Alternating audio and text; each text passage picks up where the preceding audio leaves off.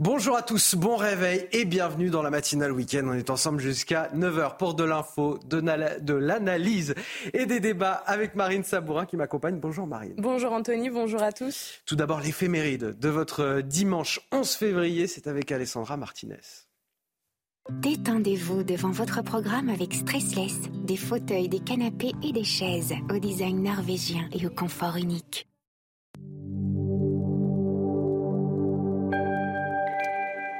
Chers amis, bonjour. Le 11 février 1858, à Lourdes, dans une grotte, la Vierge Marie apparaît pour la première fois à la petite Bernadette Soubirou. En tout, jusqu'au mois de juillet, elle va apparaître 18 fois. La fillette est bouleversée. La dame était si belle que quand on l'a vue une fois, on voudrait mourir pour la voir toujours, dit-elle. Personne ne veut la croire, sauf le curé du village, l'abbé Péramal, qui n'a aucun doute quand il entend Bernadette lui répéter les paroles qu'elle a entendues. Je suis l'Immaculée Conception. Impossible pour une petite bergère illettrée de connaître cette formule proclamée comme un dogme quatre ans avant par le pape. C'est le début de l'une des plus grandes aventures spirituelles de notre temps. Lourdes devient le premier centre mondial de pèlerinage. Les malades s'y pressent chaque année par milliers. 70 guérisons miraculeuses y ont été recensées depuis 1858. Aujourd'hui, c'est Marie, telle qu'elle est apparue à Lourdes, que nous vénérons. Cette Vierge qui s'adresse aux plus humbles, cette Vierge qui console et qui guérit. C'est aussi la journée mondiale des malades et donc le jour ou jamais pour penser à ceux qui nous entourent, pour les appeler ou pour leur rendre visite. Et voici pour finir cet extrait de la collecte du jour. Seigneur, fais que par l'intercession de l'Immaculée, nous soyons guéris de nos péchés. C'est tout pour aujourd'hui. À demain, chers amis. Ciao. Détendez-vous, confortablement installés c'était votre programme avec les fauteuils et canapés stressless. Ce matin, j'ai le plaisir d'avoir Michel Taube pour cette première heure d'information. Bonjour Michel. Bonjour, bonjour à vous. Fondateur du site euh, Opinion Internationale. Avant de vous dévoiler les thèmes de, l'émission, tout de suite, euh, la météo avec Karine Durand. La météo avec plombier.com, plombier.com. Un problème de chauffage, plombier.com. Une marque de groupe Verlaine.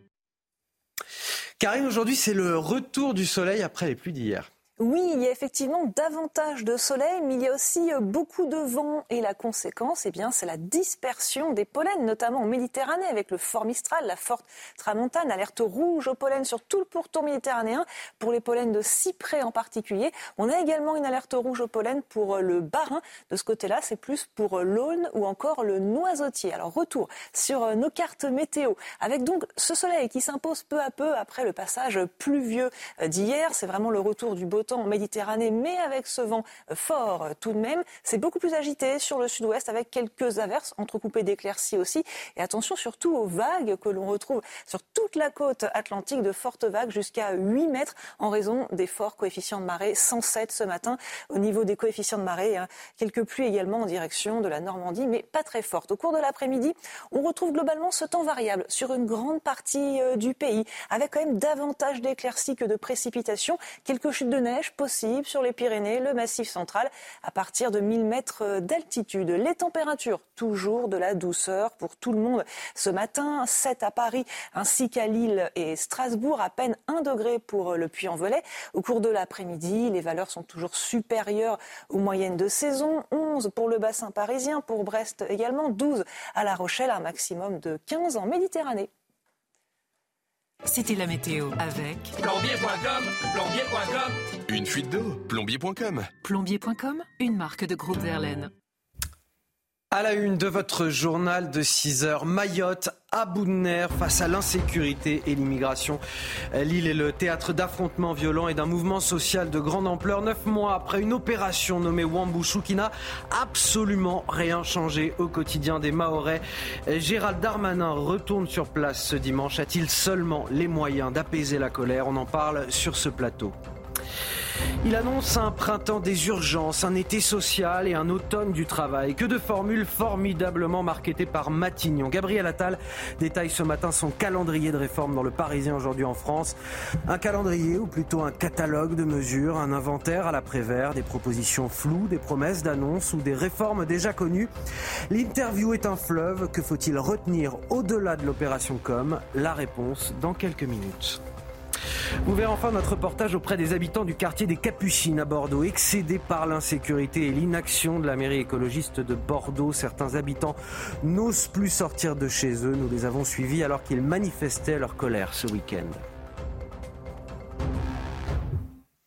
On commence donc avec Mayotte au bord de l'implosion. L'archipel est le théâtre d'affrontements quotidiens. Les habitants craignent constamment pour leur sécurité. La vie est à l'arrêt depuis trois semaines maintenant. Les routes bloquées par la population elle-même. Des habitants qui demandent plus de moyens pour lutter contre les violences et l'immigration illégale. Gérald Darmanin se rend sur place aujourd'hui pour annoncer l'opération Wambushu 2. Quels sont les mots qui frappent le département français? On voit cela avec Dounia Tengour et Charlotte Gorzala. C'est tout un mouvement de révolte qui agite les Mahorais. Depuis le 22 janvier, les habitants de Mayotte se mobilisent contre l'insécurité qui gangrène leur île. Ils veulent faire voir et entendre leur détresse à Gérald Darmanin en visite sur l'île ce dimanche. Quand on circule sur les, euh, sur les routes, bah, on, peut, hum, on peut tomber sur des barrages qui sont érigés par des, euh, par des, voilà, par des voyous et qui nous agressent, qui nous rançonnent. À Mayotte, près d'un habitant sur deux est étranger. Des migrants, principalement venus des Comores, qui s'organisent en bande. Des pillages sur les routes, des violences urbaines. L'insécurité est grandissante sur une île où le taux d'homicide pour 100 000 habitants est presque cinq fois supérieur à celui de la métropole et où 77% de la population vit sous le seuil de pauvreté.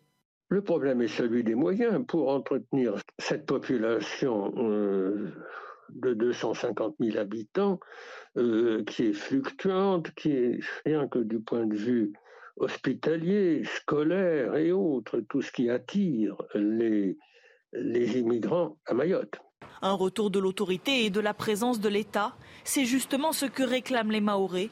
Organisés autour du collectif Force Vive, ils bloquent les principaux axes de ravitaillement du pays, ainsi que le plus grand port de l'archipel, avec l'espoir que leur mobilisation attirera l'attention du ministre de l'Intérieur. Et nous sommes en direct avec euh, Colette. Bonjour, vous êtes euh, habitante à Mayotte et merci de témoigner sur notre antenne euh, ce matin. On relaie bien évidemment la, colère des, habitants de l'île. On la comprend, la partage. Vous êtes un, département français. Il y a une sorte de rupture euh, d'égalité entre, entre les habitants de Mayotte aujourd'hui et ceux euh, de la métropole. Euh, et, on voulait savoir, et on voulait que vous nous racontiez justement votre quotidien aujourd'hui. Est-ce que vous sortez librement dans les rues? Comment ça se passe chaque jour face à l'insécurité? Bonjour, d'abord j'aimerais juste faire une petite modification. C'est pas Colette, c'est Paulette avec impôt. Pardonnez-moi, Paulette, Donc, mes excuses. Oui, ce n'est pas grave, ce n'est pas grave. À Mayotte, ici, ça fait plusieurs années qu'on ne vit plus la liberté de circulation, le droit d'aller et venir n'existe pas à Mayotte depuis plusieurs années. Euh, on ne peut pas sortir, les élèves ne peuvent pas aller à l'école tranquillement, les enseignants non plus, le personnel soignant, tout le monde est ciblé, on ne vit plus ici. C'est pas possible de sortir. Pour sortir, on a inventé en fait une météo de la route on doit se renseigner pour savoir comment ça se passe sur la route. le quotidien, franchement, il est vraiment très, très compliqué. On survit ici. Vous survivez et vous savez qui sont euh, ceux qui sont à l'origine de cette insécurité. Ce sont quoi? Ce sont des bandes de jeunes aujourd'hui? Eh bien, ce sont des jeunes, oui, principalement. Des jeunes qui n'ont rien. Vous savez, à Mayotte, il y a 5 à 8% euh, des enfants entre 5 et 8 ans et 13 ans qui ne sont pas scolarisés au fil des années, vous imaginez qu'est-ce qu'ils deviennent? Au fil des années, ils restent dehors, livrés à eux-mêmes, il n'y a personne qui s'en occupe. On a la circulaire, euh, la circulaire Taubira euh, qui ne s'applique pas à Mayotte et pourtant je pense qu'elle pourrait être une solution. Et, justement, quel est le problème Elle n'est pas. Euh, qu'est-ce qu'il faut régler aujourd'hui de toute urgence selon vous? Est-ce que c'est notamment le problème de l'immigration? Je sais que parmi ces bandes, il y a beaucoup de mineurs non accompagnés, justement. Est-ce que euh, l'immigration fait partie euh, des problèmes les plus importants que vous voyez à régler aujourd'hui sur l'île? Moi, je pense que oui, parce qu'à Mayotte, il n'y a plus de moyens. Il n'y a plus de moyens, il n'y a plus rien à prendre.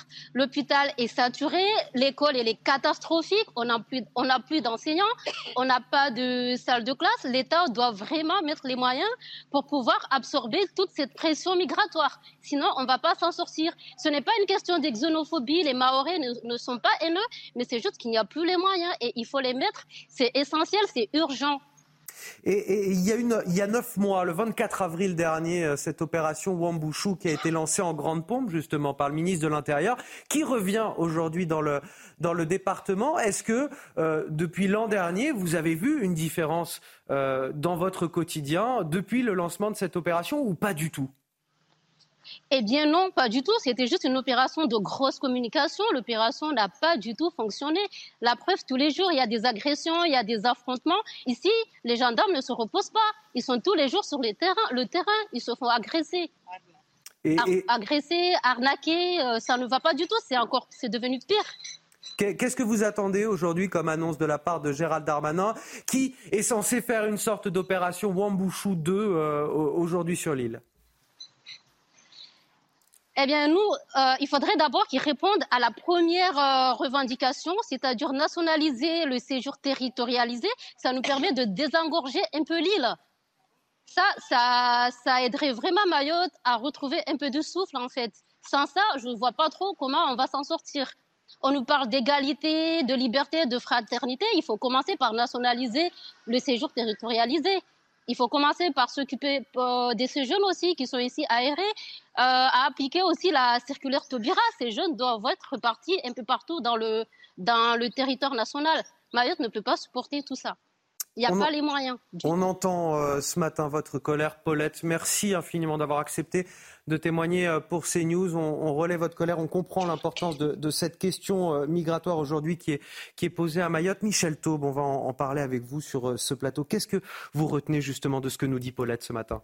Bah, un grand désespoir et en même temps une grande colère, parce que comme le montre également le reportage, c'est que les Mahorais sont de plus en plus, euh, euh, euh, j'ai envie de dire, non seulement en colère, mais je pense qu'ils vont réserver un accueil à Gérald Darmanin qui risque d'être très chaud. Il était venu il y a plusieurs mois, il devait venir déjà il y a deux trois semaines, mais la crise agricole avait fait retarder sa, sa venue. Il y a le directeur général de la gendarmerie nationale qui était sur place ces derniers jours, mais on voit bien qu'effectivement, mais pourquoi c'est si difficile?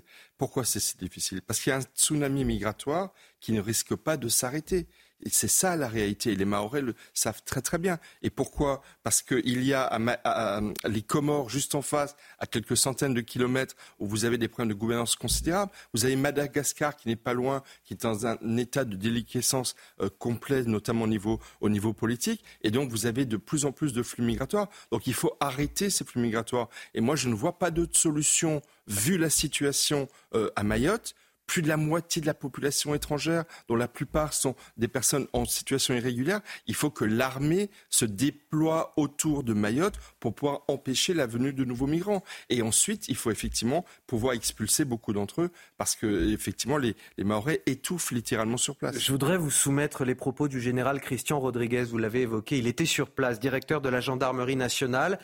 Il est revenu en, métropole. Il a donné ce matin une interview au JDD, au journal du dimanche. Et il nous dit sur l'immigration il y a des questions diplomatiques avec de nouveaux pays d'Afrique notamment, et ces expulsions ne peuvent se faire que dans le respect de la loi. Beaucoup de sujets nous échappent, beaucoup de sujets nous échappent, et il faut que les pays d'origine, par exemple, acceptent de les reprendre. Quelque part, c'est très révélateur de notre impuissance sur le sujet.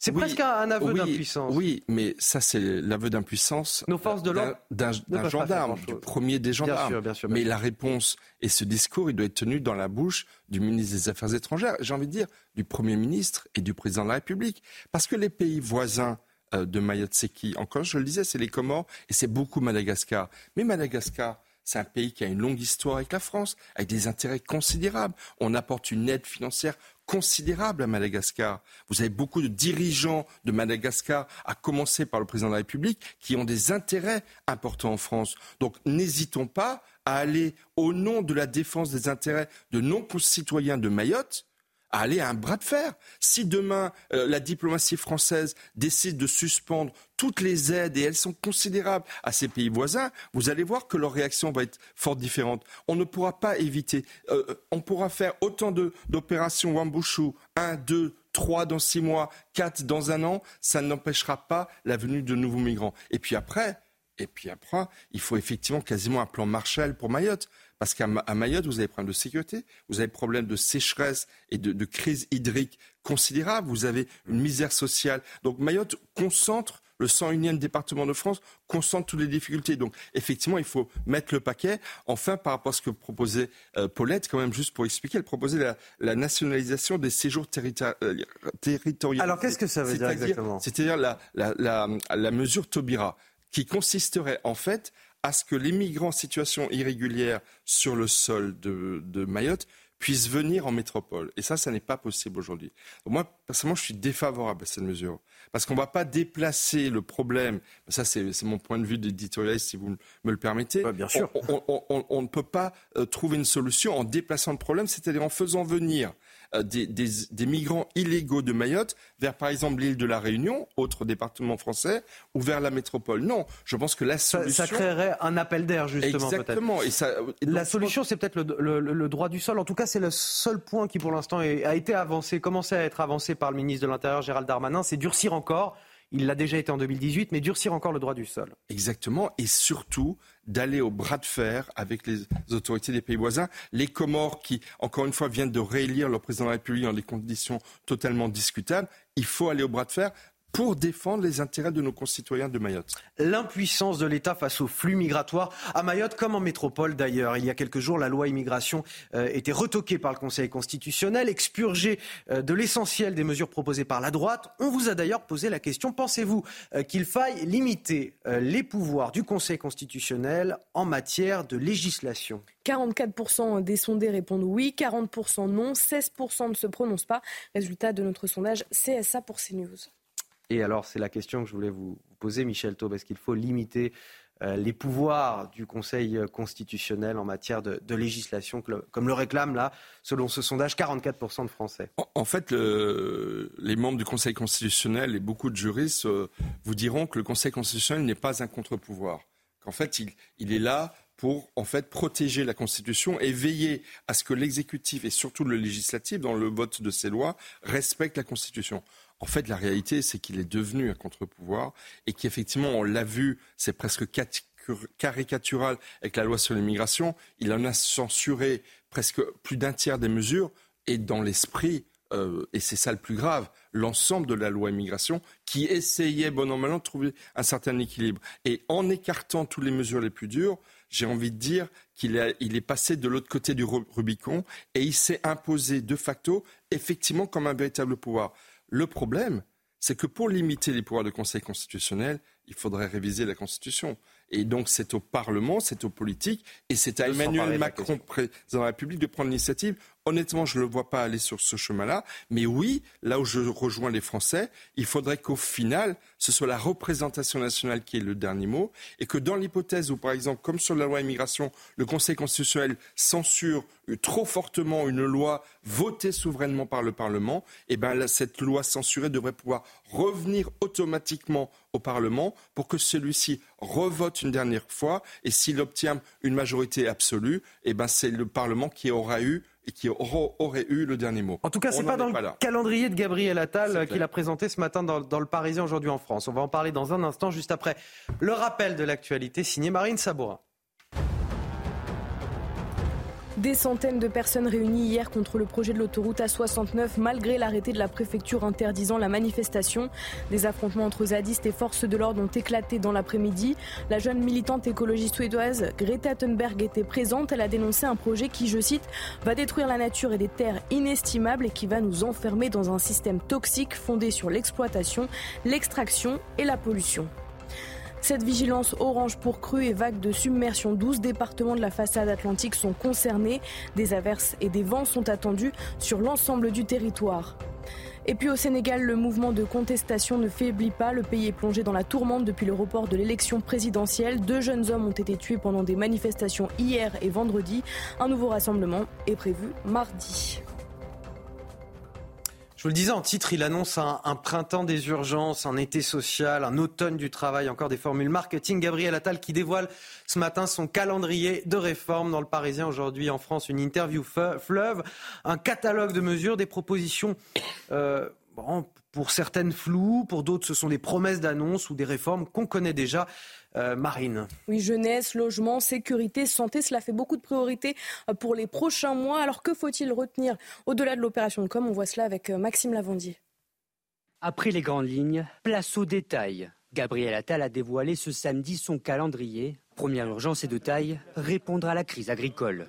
Le Premier ministre recevra en début de semaine les représentants des agriculteurs avant de dévoiler le projet de loi d'orientation agricole au Salon de l'agriculture. Le nouveau pensionnaire de Matignon n'oublie pas son ancien ministère, l'éducation, qu'il considère comme sa grande cause. Parmi les mesures qu'il envisage, la plus concrète, renforcer la médecine scolaire. Au mois de mai, les infirmiers scolaires recevront une prime exceptionnelle de 800 euros et seront tous augmentés de 200 euros par mois à compter de cette date. Autre chantier dans l'éducation, le numérique. Le Premier ministre compte poursuivre les mesures déjà évoquées pour réduire le temps d'écran chez les jeunes et lutter contre le cyberharcèlement. Je veux travailler avec les plateformes à un vrai verrou numérique permettant de garantir qu'aucun mineur de moins de 13 ans ne puisse accéder aux réseaux sociaux. Autre priorité pour le Premier ministre et les Français, la sécurité, avec le déploiement de 230 nouvelles brigades de gendarmerie. Pour lutter contre le trafic de drogue, un plan anti-stup sera présenté en mars, tourné vers les villes moyennes. On va notamment taper les dealers au porte-monnaie en donnant la possibilité de geler et de saisir les avoirs des trafiquants. Printemps des urgences, été social ou encore automne du travail. Malgré une feuille de route bien remplie, Gabriel Attal compte mener à bien sa mission, sans aucun temps mort.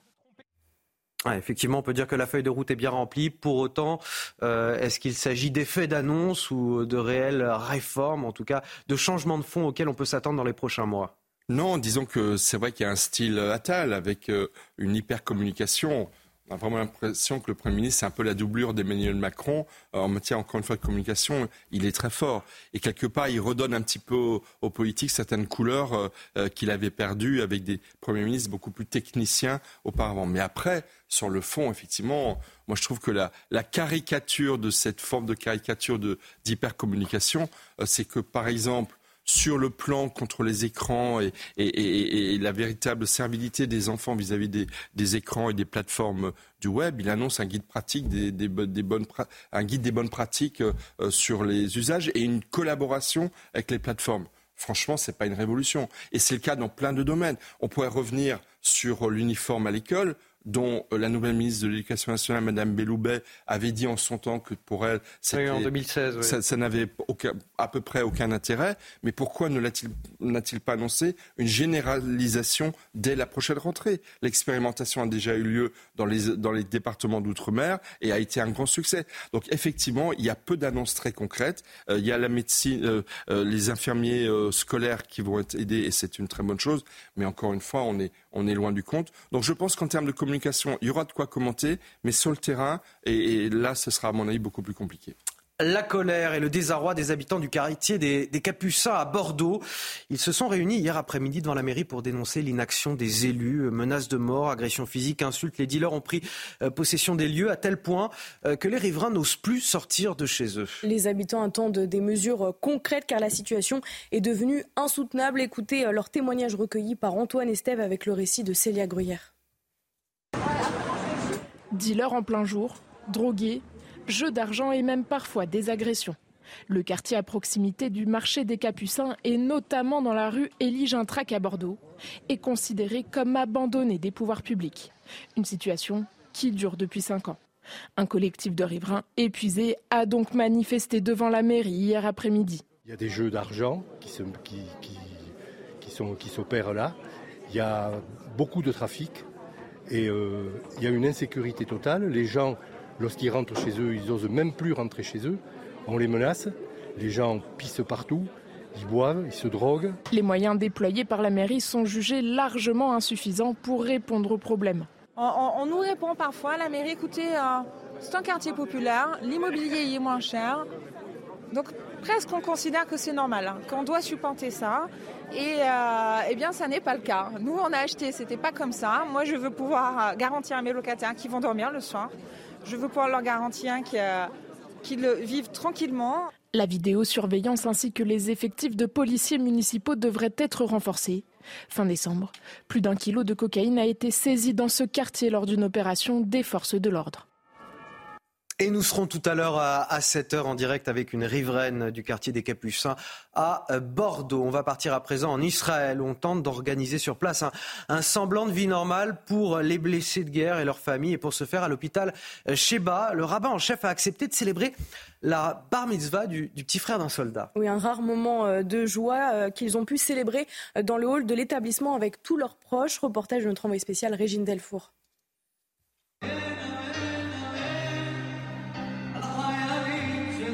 Aujourd'hui est un grand jour pour Nitaï Carmel. Il fête sa bar mitzvah. Pour que ce moment soit le plus joyeux possible, le rabbin en chef de l'hôpital Sheba lui a permis de la célébrer à l'hôpital, là où son frère, grièvement blessé pendant les combats, est hospitalisé. C'est très important de s'occuper du blessé, mais aussi de la famille, car elle aussi vit ces événements traumatisants. C'est important que l'enfant qui fête sa bar mitzvah ne soit pas blessé également et qu'ils reçoivent de la joie. Pour Alon, le père du bar mitzvah, il était impensable que la famille ne soit pas réunie. Pour mon fils, c'est dur, c'est dur pour toute la famille. Malgré tout, on fait de cela comme il faut, car on est juif et fier de l'être. Personne ne pourra nous briser. Depuis le 7 octobre, les soldats blessés affluent à l'hôpital Sheba, le plus grand hôpital d'Israël. Yoav Ranania, le rabbin en chef de l'hôpital, se fait un devoir d'adoucir leur quotidien en prenant soin également de leur famille.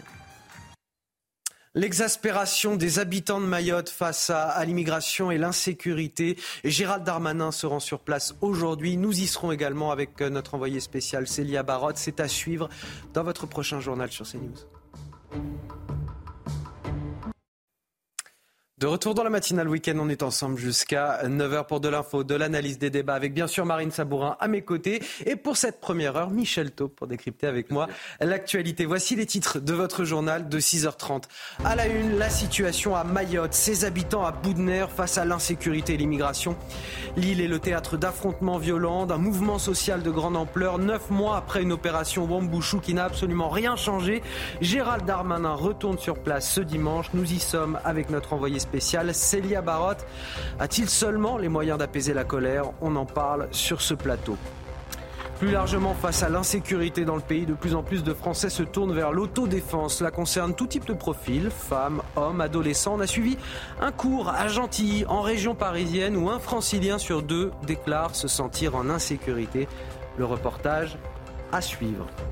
Et puis ce nouveau refus d'obtempérer à Villeurbanne, près de Lyon. Dans la nuit de vendredi à samedi, un accident entre plusieurs voitures de police et un véhicule volé a fait sept blessés parmi les forces de l'ordre. Les passagers du véhicule incriminé ont été interpellés. On y revient dans ce journal. Mayotte, ce département français à la dérive, paralysé depuis bientôt euh, un mois par des habitants en colère, et on le comprend, des habitants qui dénoncent l'insécurité et l'immigration massive. Gérald Darmanin et Marie Guévenoux, nouvelle ministre déléguée aux, aux Outre-mer, arrive sur l'île aujourd'hui. Tous les deux doivent annoncer euh, une opération Wambushu 2, euh, similaire à la première opération qui visait à stopper l'arrivée euh, des migrants depuis les Comores et à détruire les bidonvilles. Mais la colère des Maoris s'annonce difficile à apaiser et semble avoir atteint un point de non-retour. Les explications de Dounia Tengour.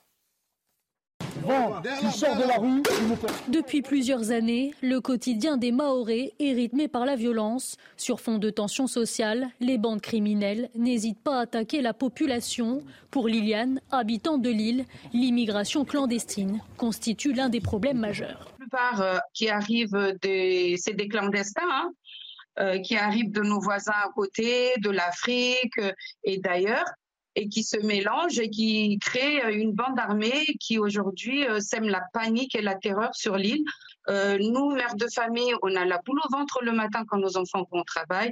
Exaspérés par les violences et l'immigration illégale, des collectifs citoyens accusent l'État de manquer à ses obligations. Donc aujourd'hui, nous, le ministre arrive, la seule chose qu'on attend de lui, c'est qu'il nous protège parce que c'est de leur responsabilité. C'est de leur responsabilité. Après les barrages routiers, c'est désormais le port de Longoni qui est paralysé et la crise risque de provoquer des pénuries. Pour son déplacement, le ministre de l'Intérieur Gérald Darmanin a prévu une réunion de travail avec les services de l'État, mais aussi des échanges avec les élus, les habitants et les acteurs économiques de Mayotte l'annonce d'un potentiel Wambouchou 2, alors qu'on ne sait même pas véritablement quels ont été les effets du premier plan Wambouchou il y a neuf mois. Juste pour vous rappeler, euh, le général Christian Rodriguez, directeur euh, de la gendarmerie nationale, qui était sur place, vous l'aviez dit tout à l'heure, euh, Michel, et qui est revenu en France. Il a donné une interview ce matin au JDD. Et ce qu'il explique sur Wambouchou, nous n'avons pas rapatrié des forces pour les émeutes en juin dernier. Il explique, voilà, contrairement à ce qui a pu être dit, mais en trois ans, nous avons doublé notre présence sur l'île pour atteindre 800 gendarmes. Nous n'avons jamais levé le pied. Euh, cette opération, dit-il, a très bien marché et ça contraste véritablement avec les témoignages qu'on entend sur place. Cela dit, les témoignages sur place nous disent effectivement, il y a des forces de l'ordre qui sont présentes. Mais face au flux migratoire, face à, l'afflux massif de migrants venus des Comores et maintenant d'Afrique, parce qu'ils s'organisent avec euh, des réseaux euh, africains désormais, ben, Mais vous les savez, forces de l'ordre ne peuvent, ne peuvent rien. Un, des signes, je trouve, les plus forts de, de l'exaspération généralisée qu'il y a à Mayotte, c'est la dernière question qui est posée dans le JDD au, au directeur de la gendarmerie nationale. Parce qu'en fait, il, il fait état de colère parmi les gendarmes eux-mêmes. Parce que les gendarmes qui sont Bien sûr, on imagine leur exaspération eux-mêmes. Ils, sont agressés. Ils sont plus de 800 et, mm. et eux-mêmes sont dans un état de, de, colère important, notamment parce que pour leur famille, lorsqu'ils vont sur place, c'est également très très difficile. Non, la, la, situation est vraiment très grave. Et puis ce qui est nouveau, ce qui est nouveau, c'est que les, Mayotte, les, les habitants de Mayotte commencent à se rebeller eux-mêmes. Là où il y a des manifestations, le comité d'accueil risque d'être très très chaud. Il y a un blocus du port principal de Mayotte par les habitants eux-mêmes parce qu'ils n'en peuvent plus. Ils sont exaspérés. Donc la situation empire non seulement à cause des, migrants, évidemment, mais aussi parce que les habitants de Mayotte n'en peuvent plus. Donc effectivement, je pense que Gérald Darmanin va devoir être extrêmement efficace pour apaiser tout cela, mais en plus et surtout, la réponse, elle est beaucoup plus en amont ou en aval. Il faut absolument, je pense qu'il n'y a pas d'autre solution que de déployer l'armée pour empêcher la, la, venue de nouveaux bateaux de migrants qui sont considérables, et il faut aller au bras de fer avec les pays voisins pour qu'ils acceptent de reprendre les migrants en situation irrégulière sous peine de rupture, de, non pas de rupture diplomatique, mais de suspension des aides financières qui sont considérables apportées aux Comores comme à Madagascar et à d'autres pays africains. Et alors une question Michel, est-ce que la situation à Mayotte, comme le disent certains, est la préfiguration de ce qui pourrait un jour arriver euh, en métropole face à des flux migratoires incontrôlés? C'est l'inquiétude aujourd'hui de beaucoup d'observateurs. Mais demandez aux habitants de Lampedusa en Italie et aux Italiens eux-mêmes ce qu'ils en pensent. Euh, c'est exactement ce qui se passe euh, en Italie, dans une moindre proportion, mais quand même elle est considérable. C'est-à-dire effectivement, il y a entre la Méditerranée, euh, entre l'Afrique du Nord et l'Europe, des pressions migratoires considérables et qui ne vont aller qu'en augmentant parce que dans de nombreux de ces pays africains, vous avez des problèmes de gouvernance considérables, vous avez des coups d'État, vous avez des, des situations de, de, politique extrêmement compliquées qui poussent de nouveaux migrants à monter vers l'Europe. Donc on n'est pas dans la même proportion qu'à Mayotte, mais oui, effectivement, il y a une pression migratoire qui est de plus en plus importante et qui pose des problèmes de gestion. L'Europe prétend avoir trouvé des solutions. La réalité, c'est que ces flux continuent euh, à, amener des migrants sur euh, le continent européen. Alors on ne sait pas encore ce que va annoncer Gérald Darmanin aujourd'hui. Ce que l'on sait et qu'il a déjà dit il y a quelques jours, c'était le 1er février, c'est qu'il veut durcir sur place le droit du sol. C'était déjà le cas depuis 2018, c'est-à-dire qu'il fallait pour un enfant né à Mayotte euh, qu'au moins l'un de ses deux parents soit sur le territoire français, en département de Mayotte en l'occurrence, depuis au moins euh, trois mois, quand ailleurs en France, aucun délai n'est oui. exigé. Là, ce que veut le ministre de l'Intérieur, c'est que euh, les deux parents soient en situation régulière depuis au moins un an. Mais pour cela, c'est un petit peu plus compliqué parce qu'il faut changer la Constitution. D'une part, et puis ensuite, vous savez, de même qu'en métropole et dans l'ensemble du pays, euh, il y a eu plus de 30 lois sur l'immigration depuis ouais. 30 ou 40 ans. Et ben pour Mayotte, c'est la même chose. On va pouvoir changer le droit, restreindre les possibilités pour les migrants de venir vers la métropole. La réalité, c'est qu'il y a un flux constant. Donc moi, je pense vraiment que la solution, elle n'est pas d'ordre juridique, elle est d'ordre sécuritaire et elle est d'ordre social. Sécuritaire, il va falloir malheureusement déployer plus de moyens de sécurité Et moi, je pense qu'on ne pourra pas éviter de déployer notamment euh, des, la marine euh, militaire pour pouvoir empêcher la venue de nouveaux bateaux de migrants. Et quant aux migrants sur place en situation irrégulière, il va falloir trouver les moyens. Vous savez, c'est un peu comme les OQTF en métropole qu'on n'arrive pas à expulser vers leur pays d'origine. Et eh bien, Mayotte, c'est la même chose. Vis-à-vis des Comores et de Madagascar, il va falloir mettre la pression maximum. Sinon, encore une fois, euh, Gabriel, euh, euh, Gérald Darmanin pourra revenir, ou Gabriel Attal, parce que le Premier ministre pourrait peut-être venir. Pourquoi pas le chef de l'État, puisqu'il s'agit d'une crise également géopolitique dont les, Mahorais sont en train d'être les victimes. Il va falloir mettre le paquet pour aller plus loin. Sinon, encore une fois, ça va être du surplace. En tout cas, on verra quelles seront les, annonces de Gérald Darmanin. On est sur place avec notre envoyé spécial Célia Barotte, qu'on retrouvera dans le courant de, cette euh, matinale. Ce sondage CSA pour CNews à présent. Sur une échelle de 0 à 10, quel niveau d'immigration souhaitez-vous en France entre euh, l'immigration zéro et l'ouverture totale euh, des frontières. Eh bien, la réponse que nous donnent les Français dans ce sondage, c'est 3,9 quand on fait la moyenne des Français interrogés, ce qui signifie, euh, Michel Taupe, que les Français réclament plus de fermeté aujourd'hui sur l'immigration. C'est une attente majeure, en tout cas de la population. Absolument. Et, d'ailleurs, Emmanuel Macron, dans, le discours, hein, bien entendu, euh, on a un petit peu tenu compte en, choisissant Gabriel Attal qui se veut dans un discours d'autorité. Euh, la réalité, c'est que euh, la nouvelle loi sur l'immigration, certes amputée par le Conseil constitutionnel de beaucoup de ces dispositions, ne va pas permettre de réduire les, les, flux migratoires. Je pense que ce que souhaitent beaucoup de Français, d'autres études le montrent, je pense que ce que les Français veulent de la souveraineté sur leur sol. Et la souveraineté, c'est euh, une immigration choisie. C'est une immigration 100% choisie. C'est la possibilité de n'accepter sur notre sol que des immigrés qui correspondent aux besoins de notre pays. Et puis ensuite, ce, ce, que souhaitent également les Français, c'est que les immigrés qui sont déjà sur le sol soient assimilés et acceptent les règles de la République. Ce n'est pas le cas de beaucoup d'entre eux. On le voit malheureusement tous les jours avec des faits d'actualité qui sont commis par des personnes étrangères. Et donc c'est cela aussi que les Français veulent. Donc effectivement, les Français veulent plus de dureté et de durcissement des, des politiques migratoires. Mais encore une fois, on en est loin aujourd'hui.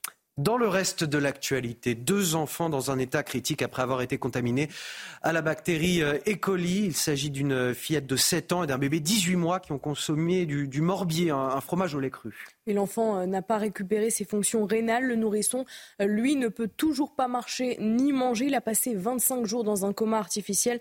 Les explications de Célia Gruyère. C'est une affaire qui rappelle celle des pizzas Buitoni l'année dernière.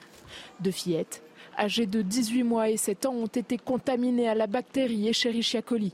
La plus âgée, hospitalisée à Lyon depuis décembre, a frôlé la mort après avoir consommé du morbier au lait cru. Une contamination qui peut avoir des conséquences très graves. C'est un microbe qui a dans l'intestin habituellement et qui aide à la digestion. Mais on a de temps en temps des souches qui sont ce qu'on appelle très pathogènes et qui peuvent donner euh, des complications graves que l'on craint beaucoup. Les complications sont de nature rénale ou neurologique. Malgré des résultats plus positifs aujourd'hui, la fillette n'a toujours pas récupéré les fonctions de ses reins. Pour éviter ce type de contamination, il n'existe qu'une seule solution pour cet infectiologue. La prévention, bah, c'est la, cuisson des aliments. Euh, donc les steaks hachés il faut et la viande en général, euh, la prévention, c'est de bien la cuire, euh, puisque la, cuisson euh, détruit les bactéries, donc Escherichia coli en question. Il est évidemment pas question de cuire du, fromage, du fromage au lait cru quand on veut manger le fromage tel quel. Le bébé de 18 mois est de son côté toujours gravement atteint. Il ne peut ni manger ni marcher. Des incidents qui interviennent deux mois après l'avertissement du site gouvernemental Rappel Conso sur une possible contamination de plusieurs fromages. Face à l'explosion de la délinquance, de plus en plus de Français se tournent vers l'autodéfense. Beaucoup de femmes, mais aussi des adolescents, des hommes s'intéressent à cette pratique, Marine. Oui, en Ile-de-France, plus d'un Français sur deux se sent en insécurité selon l'enquête de l'Institut Paris Région. Alors tous les outils sont bons euh, pour se prémunir face au risque d'agression. Illustration à Gentilly, dans le Val-de-Marne, avec Jean-Laurent Costantini. Le récit de Kylian Salé. Frappe visage, ici Dans ce cours de self-défense, on apprend à frapper qu'en cas de légitime défense. Une dizaine de personnes assistent au cours d'Antoine avec plusieurs objectifs. Euh, se rassurer, se protéger, protéger euh, leurs proches, voilà. Euh, et également gérer, gérer leur stress aussi. Il y a beaucoup de chefs d'entreprise, des médecins, pharmaciens. Pour réagir efficacement en cas d'attaque, il faut compter environ 5 ans de pratique. Stéphane vient une fois par semaine depuis deux ans et il se sent bien mieux. C'est-à-dire qu'on se sent plus, plus sûr de soi, même des clients qui viennent ou autre chose, on se sent, voilà, on, va plus au contact qu'on pourrait avoir peur avec, euh, avec certaines personnes. Caroline n'en est qu'à ses débuts. Ah ah non, ah non c'est ça, c'est la main comme ça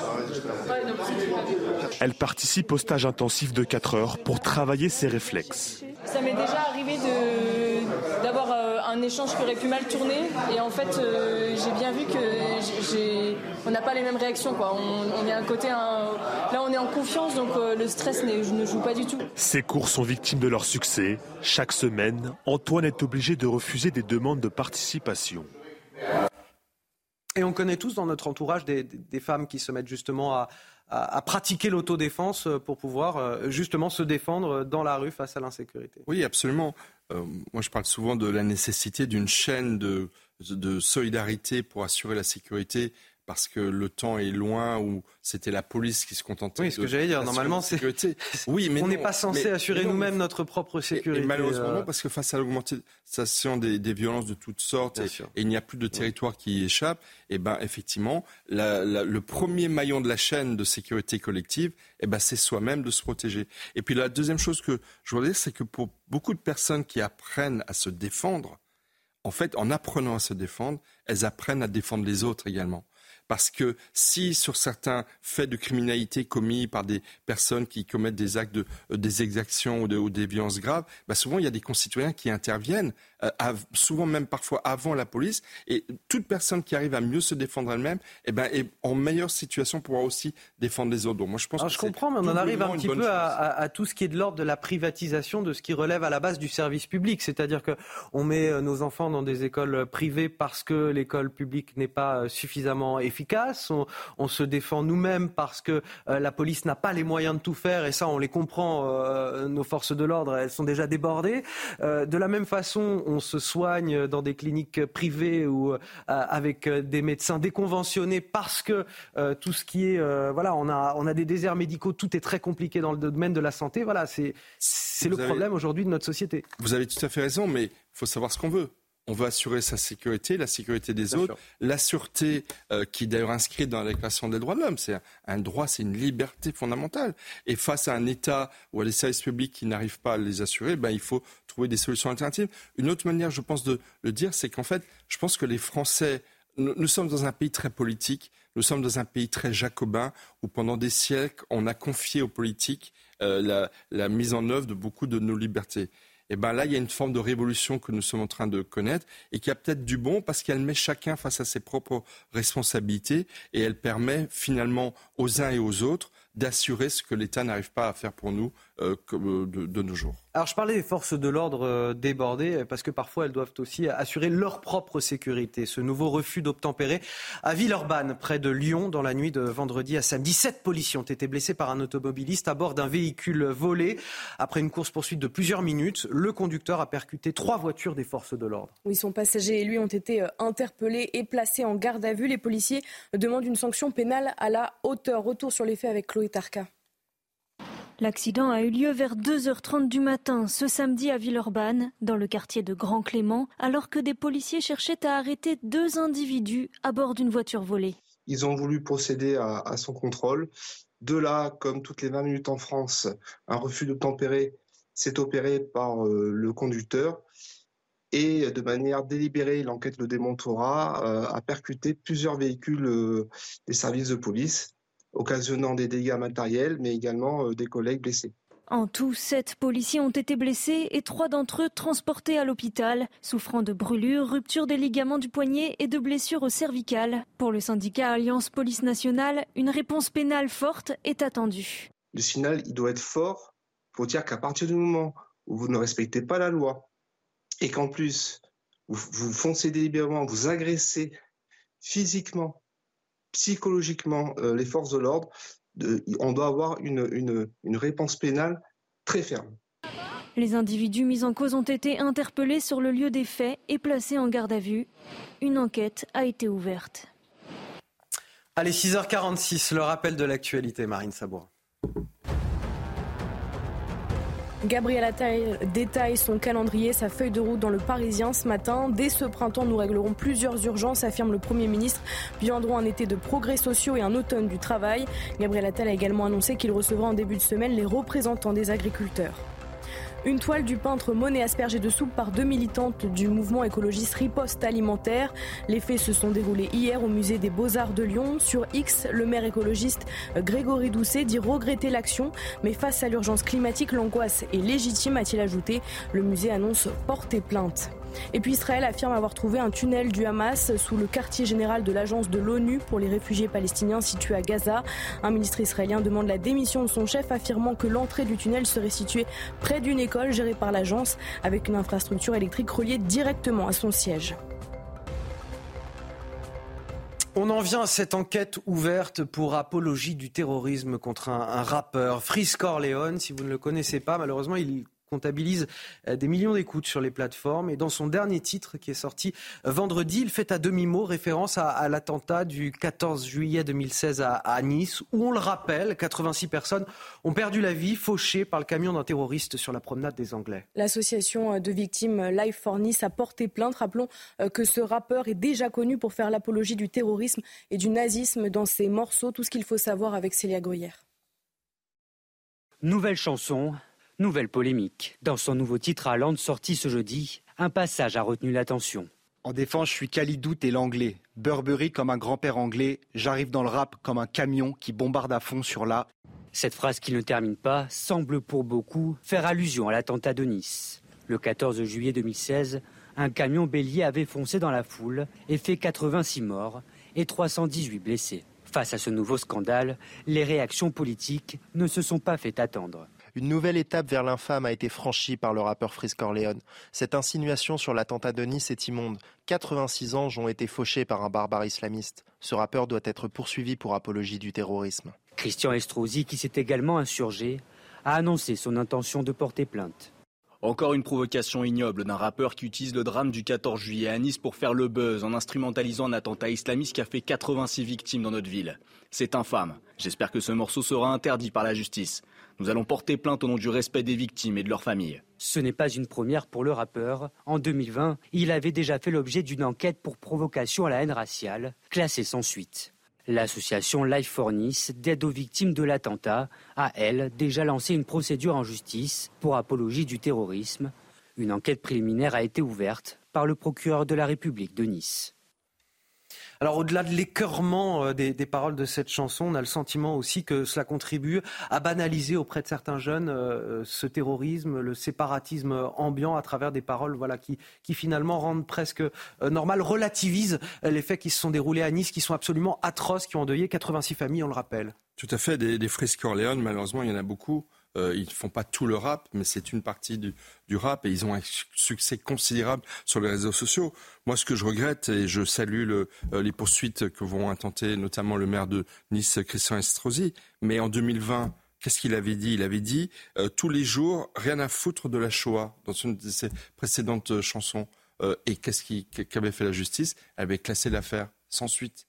Et donc, il a pu continuer à chanter. Cette chanson est toujours sur les réseaux sociaux. Donc, la réalité, c'est que c'est très bien de s'en indigner. Et il faut saluer la vigilance de tous ceux qui surveillent ces paroles extrêmement scandaleuses. Mais la réalité, c'est que la justice faut ne, dénoncer, pas, en tout ne cas, fait pas son travail derrière. Effectivement, effectivement. On sera tout à l'heure avec Jean-Claude Dubler, fondateur de l'association Life for Nice. Ce sera à 7h30 dans la matinale week-end de CNews. Vous restez avec nous. Euh, merci Michel Taub pour cette première heure d'émission. On va recevoir deux autres invités dans quelques minutes. On évoquera euh, également euh, la situation à Mayotte, les aspirations des, des habitants. Gérald Darmanin se rend sur place. Nous y sommes également avec notre envoyé spécial, Célia Barotte. À tout de suite. La météo avec plombier.com, plombier.com. Un problème de chauffage, plombier.com. Une marque de groupe Verlaine. La météo de votre dimanche 11 février, c'est avec Karine Durand qui est avec nous sur ce plateau. Karine, une journée marquée par le retour du soleil après la pluie. Oui, après les précipitations au sud, davantage de soleil. Par contre, il faut quand même se méfier de ce qui se passe sur la côte atlantique. Aujourd'hui, on a du vent assez fort, 80 à 90 km à l'heure, et de forts coefficients de marée, jusqu'à 107 ce matin. La conséquence, eh bien, cette vigilance orange pour toutes les côtes de l'ouest en raison d'un risque de fortes vagues, jusqu'à 8 mètres le long du littoral, mais également un risque de submersion côtière. Donc, grande prudence, spécialement ce matin jusqu'à midi. C'est vraiment la période la plus critique. Concerne le sud-est, les précipitations ont été euh, abondantes. On a eu droit à un véritable épisode méditerranéen en plein mois de février. Et c'est vraiment dans les Cévennes ardéchoises que les pluies ont été les plus importantes, jusqu'à 171 mm. C'est l'équivalent de quasiment deux mois de pluie en seulement deux jours. Mais le soleil est quand même de retour sur une grande partie euh, du pays. C'est beaucoup moins humide qu'hier, un temps euh, variable, avec par contre ce vent fort du côté du sud-est, Mistral, Tramontane et du vent d'ouest pour la Corse. Quelques petites chutes de neige possible encore sur les Alpes, le Massif central et les Pyrénées. Au cours de l'après-midi, davantage de soleil. L'ambiance est variable, partagée entre nuages et éclaircies, mais globalement, il y a plus d'éclaircies quand même que d'averses et de nuages, avec un temps qui est plus mitigé tout de même hein, sur le sud-ouest, avec encore ces flocons au-delà de 1000 mètres sur les Pyrénées. Les températures sont douces ce matin, même si elles sont en légère baisse quand même. 7 degrés à Paris, ainsi qu'à Strasbourg, 1 degré pour le Puy-en-Velay. Au cours de l'après-midi, les valeurs restent encore au-dessus des moyennes de saison ça ne change pas, il n'y a pas de froid en vue, jusqu'à 15 degrés pour le littoral méditerranéen. C'était la météo avec plombier.com, plombier.com. Une fuite d'eau, plombier.com. Plombier.com, une marque de groupe Verlaine. Et je vous souhaite à tous un très bon réveil en ce dimanche 11 février, toujours ensemble jusqu'à 9h pour de l'info, de l'analyse, des débats. J'ai mes invités, mes nouveaux invités qui sont arrivés sur ce plateau. Arthur de Vatrigan, bonjour. Bonjour Anthony. Directeur de la rédaction de l'Incorrect. J'en profite pour euh, annoncer votre nouveau numéro euh, qui paraît. Euh, entretien croisé de Pierre Manant, Alain Finkielkraut sur l'euthanasie, la grande confrontation. Alors justement que qu'approche une loi sur la fin de vie euh, qui va être proposée euh, prochainement par le, gouvernement. Voilà ce qu'on peut retrouver dans les kiosques en ce moment. Face à vous ce matin pour euh, discuter de toute l'actualité. Guillaume Bigot, bonjour Guillaume. Bonjour Anthony, bonjour à tous et à toutes. Politologue, éditorialiste qui vient commenter l'actualité. Marine Sabourin, bien évidemment, pour les JT, sans qui je ne ferais littéralement rien sur ce plateau. Je la remercie d'ailleurs. Voici les titres de votre journal de 7 heures. À la une, Mayotte. Mayotte et ses habitants à bout de nerfs face à l'insécurité et l'immigration. L'île est le théâtre d'affrontements violents et d'un mouvement social de grande ampleur. Neuf mois après une opération nommée Wambushu qui n'a absolument rien changé au quotidien des Mahorais, Gérald Darmanin retourne sur place ce dimanche. Nous y sommes avec Célia Barotte, justement. Le ministre a-t-il seulement les moyens d'apaiser la colère? On en parle sur ce plateau. Il annonce un printemps des urgences, un été social et un automne du travail. Que de formules formidablement marketées par Matignon. Gabriel Attal détaille ce matin son calendrier de réforme dans le Parisien aujourd'hui en France. Un calendrier ou plutôt un catalogue de mesures, un inventaire à l'après-vert, des propositions floues, des promesses d'annonces ou des réformes déjà connues. L'interview est en tout cas un fleuve. Que faut-il retenir au-delà de l'opération com? La réponse dans quelques minutes. Vous verrez enfin notre reportage auprès des habitants du quartier des Capucines à Bordeaux, excédés par l'insécurité et l'inaction de la mairie écologiste. Certains habitants n'osent plus sortir de chez eux. Nous les avons suivis alors qu'ils manifestaient leur colère ce week-end. Mais tout d'abord, Mayotte, au bord de l'implosion. L'archipel est le théâtre d'affrontements quotidiens. Les habitants euh, craignent pour leur sécurité. La vie est à l'arrêt depuis trois semaines. Maintenant, les routes bloquées par la population elle-même des habitants hein, qui demandent plus de moyens pour lutter euh, contre les violences et l'immigration illégale. Gérald Darmanin euh, se rend sur place dans quelques instants pour annoncer l'opération Wambushu 2. Quels sont les mots qui frappent le 101e département français? On voit cela avec Dounia Tengour et Charlotte Gorzala.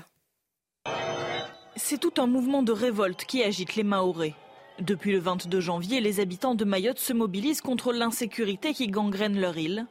Ils veulent faire voir et entendre leur détresse à Gérald Darmanin en visite sur l'île ce dimanche. Quand on circule sur les, euh, routes, on, peut, hum, on peut tomber sur des barrages qui sont érigés par des, euh, par des voyous et qui nous agressent, qui nous rançonnent. À Mayotte, près d'un habitant sur deux est étranger, des migrants, principalement venus des Comores, qui s'organisent en bande, Des pillages sur les routes, des violences urbaines, l'insécurité est grandissante sur une île où le taux d'homicide pour 100 000 habitants est presque cinq fois supérieur à celui de la métropole et où 77% de la population vit sous le seuil de pauvreté. Le problème est celui des moyens pour entretenir cette population euh, de 250 000 habitants euh, qui est fluctuante, qui est rien que du point de vue hospitalier, scolaire et autres, tout ce qui attire les, les immigrants à Mayotte. Un retour de l'autorité et de la présence de l'État, c'est justement ce que réclament les Mahorais. Organisés autour du collectif Force Vive, ils bloquent les principaux axes de ravitaillement du pays, ainsi que le plus grand port de l'archipel, avec l'espoir que leur mobilisation attirera l'attention du ministre de l'Intérieur. Wambouchou 2, euh, une affiche presque hollywoodienne pour un premier scénario qui n'avait pas fait recette en avril dernier euh, c'est moins qu'on puisse dire. Wambouchou, ça voulait dire reprise en main. Euh, le ministre s'était déplacé et surtout avait déployé dans, dans l'archipel des, vraiment des moyens, des moyens considérables. Mais il faut dire que Mayotte, c'est, pour vous représenter les choses, c'est donc très très proche de l'archipel des Comores. Le, point le plus proche, c'est 100 km. 200 km de, de, la principale île des Comores. Et donc, on a une toute petite île qui est restée française en 1975. Et enfin, plutôt, les autres sont partis, euh, sont, sont, devenues indépendantes. Dans ces îles indépendantes, il y a une démographie explosive. Il y a un gouvernement qui ne coopère pas. il y a une arrivée massive et continue de migrants.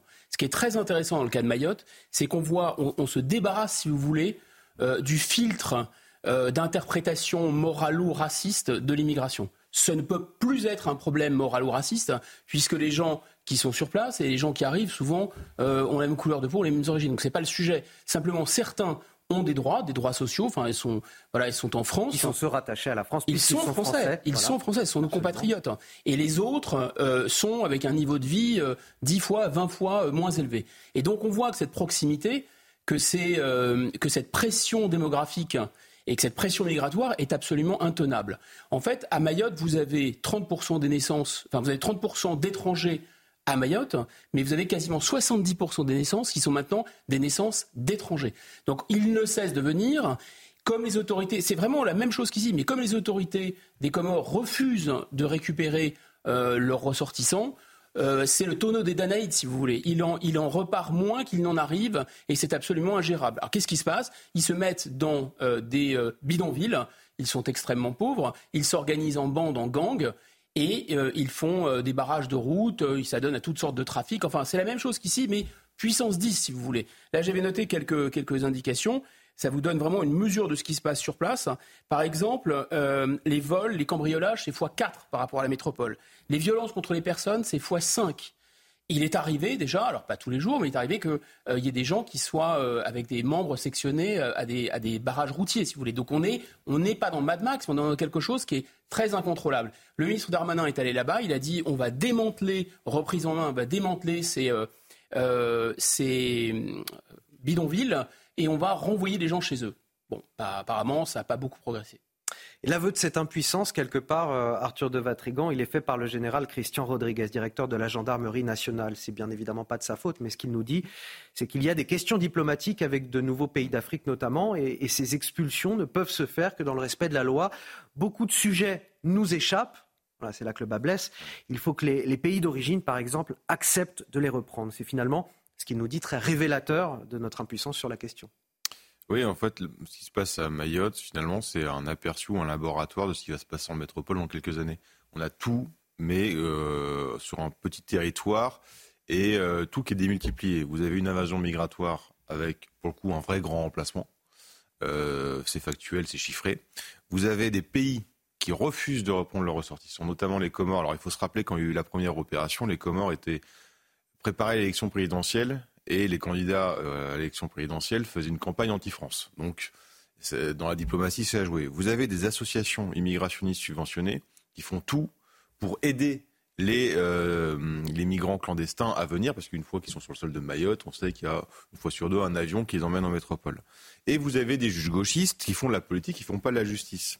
à la décharge de, de Gérald Darmanin sur la première opération, Rappelez-vous le communiqué du syndicat de la magistrature qui avait dit, qui avait publié un communiqué disant, je cite, les collègues ne sauraient être la caution utile d'un gouvernement qui, par son envergure et ses objectifs, amènera des violations massives de droits humains. Qu'est-ce qui s'est passé? Bah, Vous avez une juge sur place qui a signé l'ordonnance de référé pour suspendre l'opération de démantèlement euh, des bidonvilles. Et vous avez l'ultra-violence. Donc, invasion migratoire, pays qui refusent de prendre leurs ressortissants, des associations immigrationnistes subventionnées, des juges qui jouent contre la France et l'ultra-violence. Ce qui se passe à Mayotte, c'est ce qui va se passer en France si on ne fait rien. Or, la conclusion qu'on peut dire, c'est que l'État est un foutu de sauver un département français, un département français en plus de Mahorais qui se sont battus pour rester français, ce qui n'est pas forcément le cas hier en France. Donc, comment voulez-vous qu'il gère un pays entier? Aujourd'hui, vous pensez que euh, Gérald Darmanin va pouvoir faire des annonces concrètes pour changer la situation au-delà du renfort de, forces de l'ordre, bien sûr, ça avait déjà été fait parce que je disais tout à l'heure que l'opération Bambouchou, la première version en avril dernier, n'avait pas donné de résultats. Non pas qu'il n'y ait pas eu de moyens déployés sur place, parce qu'il y a eu effectivement des forces de l'ordre, mais face aux flux migratoires, elles ne peuvent pas faire grand-chose finalement. Est-ce que vous pensez que les annonces de Gérald Darmanin puissent changer quelque chose aujourd'hui? Quel type d'annonce il peut faire pour changer les choses? En étant ministre de l'Intérieur et non pas ministre des Affaires étrangères, justement euh, Il faudrait être ministre des Affaires étrangères, ministre de l'Intérieur, voire ministre de la Défense. Je pense que quand on a ces, ces trois mmh. prérogatives. Euh, il nous parle par exemple, pour être concret, il nous parle du droit du sol, Gérald Darmanin. Il nous parle, euh, c'était le 1er février dernier, il nous mmh. dit qu'il faut euh, encore durcir le droit du sol. Il a été durci en 2018 à Mayotte par rapport au reste du territoire français. Il faut qu'au moins un des deux parents soit présent sur le territoire depuis trois mois pour que l'enfant puisse accéder à ce droit du sol. Là, il souhaiterait... déjà une exception. Hein. C'était déjà, voilà, c'est déjà un la loi asile euh, immigration de 2018, me semble-t-il, qui a permis euh, que, euh, enfin, qui a, qui a, durci un peu par rapport au régime du droit du sol. 2018. c'est ça. Donc, un des deux parents doit avoir résidé sur au moins Mayotte mois. au moins trois mois. Là, il veut pousser à ce, cette résidence à un an pour les deux parents cette fois. il faut passer par la Constitution. Est-ce que ça fait partie des solutions on est encore là sur un, un pis-aller? Alors moi, je suis pas au ministère, de l'Intérieur, j'ai pas les, les, les, données, si vous voulez, mais j'ai un affreux doute. Pourquoi? Parce que déjà, si on regardait cette mesure de 2018, qu'est-ce qu'elle a changé? Est-ce que oui ou non, elle a significativement, déjà, c'est quand même une condition, c'est pas une condition énorme, mais c'est déjà un petit verrou. Qu'est-ce que ça a changé? Moi, il me semble que le fond de l'affaire, c'est un rapport de force diplomatique, c'est un rapport de force tout court entre deux États, euh, l'archipel des Comores d'un côté, Mayotte de l'autre, enfin la France donc, euh, et que euh, tant qu'il n'y a pas une coercition j'allais dire de nature militaire, en tout cas navale, puisque mmh. c'est un archipel, tant qu'on ne déploie pas la marine nationale, cest à dire qu'il faut revenir à la politique de la canonnière. Mais bon, on a deux leviers. On a un, une aide, parce que quand même, là aussi, les gens ne le savent pas, mais on aide financièrement les Comores. Par ailleurs, il y a quand même beaucoup de ressortissants des Comores, je ne sais pas combien, mais qui sont présents en France. Et ils envoient de l'argent aussi euh, au pays. Donc c'est très important pour l'archipel des Comores. Par ailleurs, je, je ne veux pas faire de, de complotisme, juste la politique internationale on a une offensive quand même contre les intérêts français. Là, on se trouve dans l'océan Indien, dans le canal de Mozambique, mais c'est vrai déjà de longue date à Madagascar, c'est vrai sur le continent africain, une offensive multiple. Hein. Les Américains, les Chinois et bien sûr maintenant les Russes, qui nous rendent la monnaie de leur pièce, puisqu'on envoie des armes euh, pour tuer leurs soldats dans la guerre Ukraine-Russie. Donc ce qu'ils ont fait, on l'a très bien vu au Mali et ailleurs, ils essayent de prendre pied sur le continent africain, de nous chasser et d'exciter euh, ce ressentiment. Est-ce que les Comores sont aussi dans cette espèce d'optique-là, d'offensive tous azimuts, pour déstabiliser en fait tous les pays qui font, euh, enfin, qui soutiennent l'effort de guerre ukrainien, c'est tout à fait possible. Moi, en tout cas, il me semble que là, on ne peut pas laisser faire. Enfin, il y a deux solutions. Hein. Soit on plie bagage de Mayotte, soit on y met les moyens suffisants. Et les moyens suffisants tout cas, sont des moyens. La, réponse, la réponse est du côté de la, marine nationale. Oui, ou de, de, la défense, mais en tout cas de la, à minima du côté du ministère des Affaires étrangères et de la diplomatie pour régler cette question. L'impuissance de l'État face aux flux migratoires à Mayotte comme en métropole, il y a quelques jours, la, la loi immigration, rappelez-vous, était euh, retoquée par le Conseil constitutionnel, expurgée euh, de tous euh, les amendements, les mesures proposées par la droite. On vous a d'ailleurs posé la question à travers un sondage. Pensez-vous qu'il faille limiter les pouvoirs du Conseil constitutionnel en matière de législation? Marine, quels sont les résultats? Eh bien, 44% des sondés répondent oui, 40% non et 16% euh, ne se prononcent pas. Résultat, notre sondage CSA pour CNews.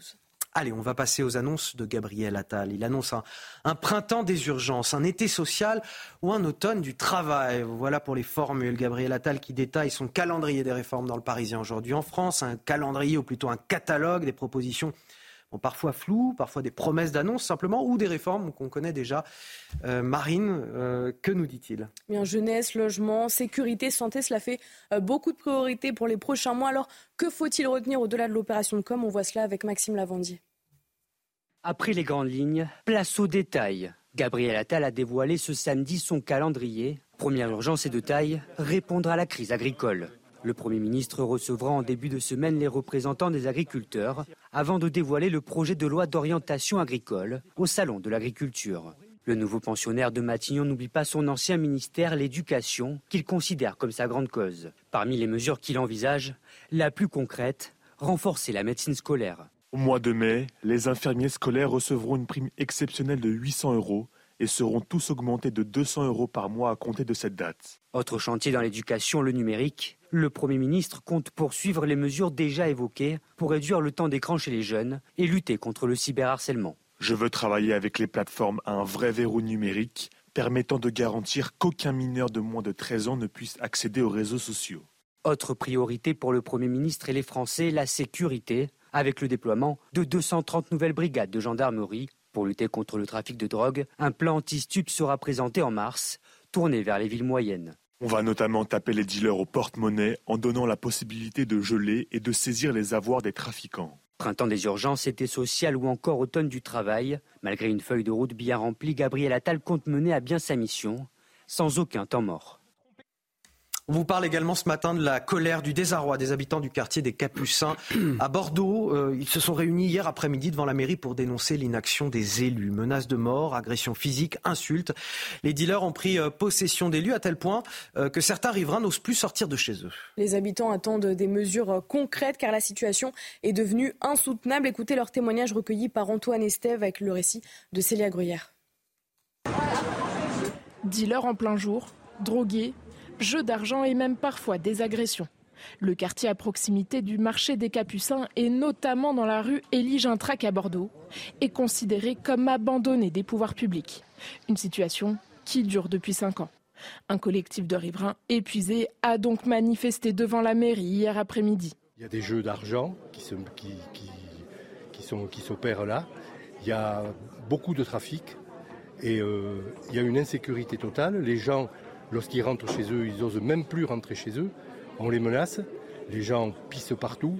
Ils boivent, ils se droguent. Les moyens déployés par la mairie sont jugés largement insuffisants pour répondre aux problèmes. On, nous répond parfois, la mairie, écoutez, euh, c'est un quartier populaire, l'immobilier est moins cher. Donc presque on considère que c'est normal, hein, qu'on doit supplanter ça. Et euh, eh bien, ça n'est pas le cas. Nous, on a acheté, c'était pas comme ça. Moi, je veux pouvoir euh, garantir à mes locataires qu'ils vont dormir le soir.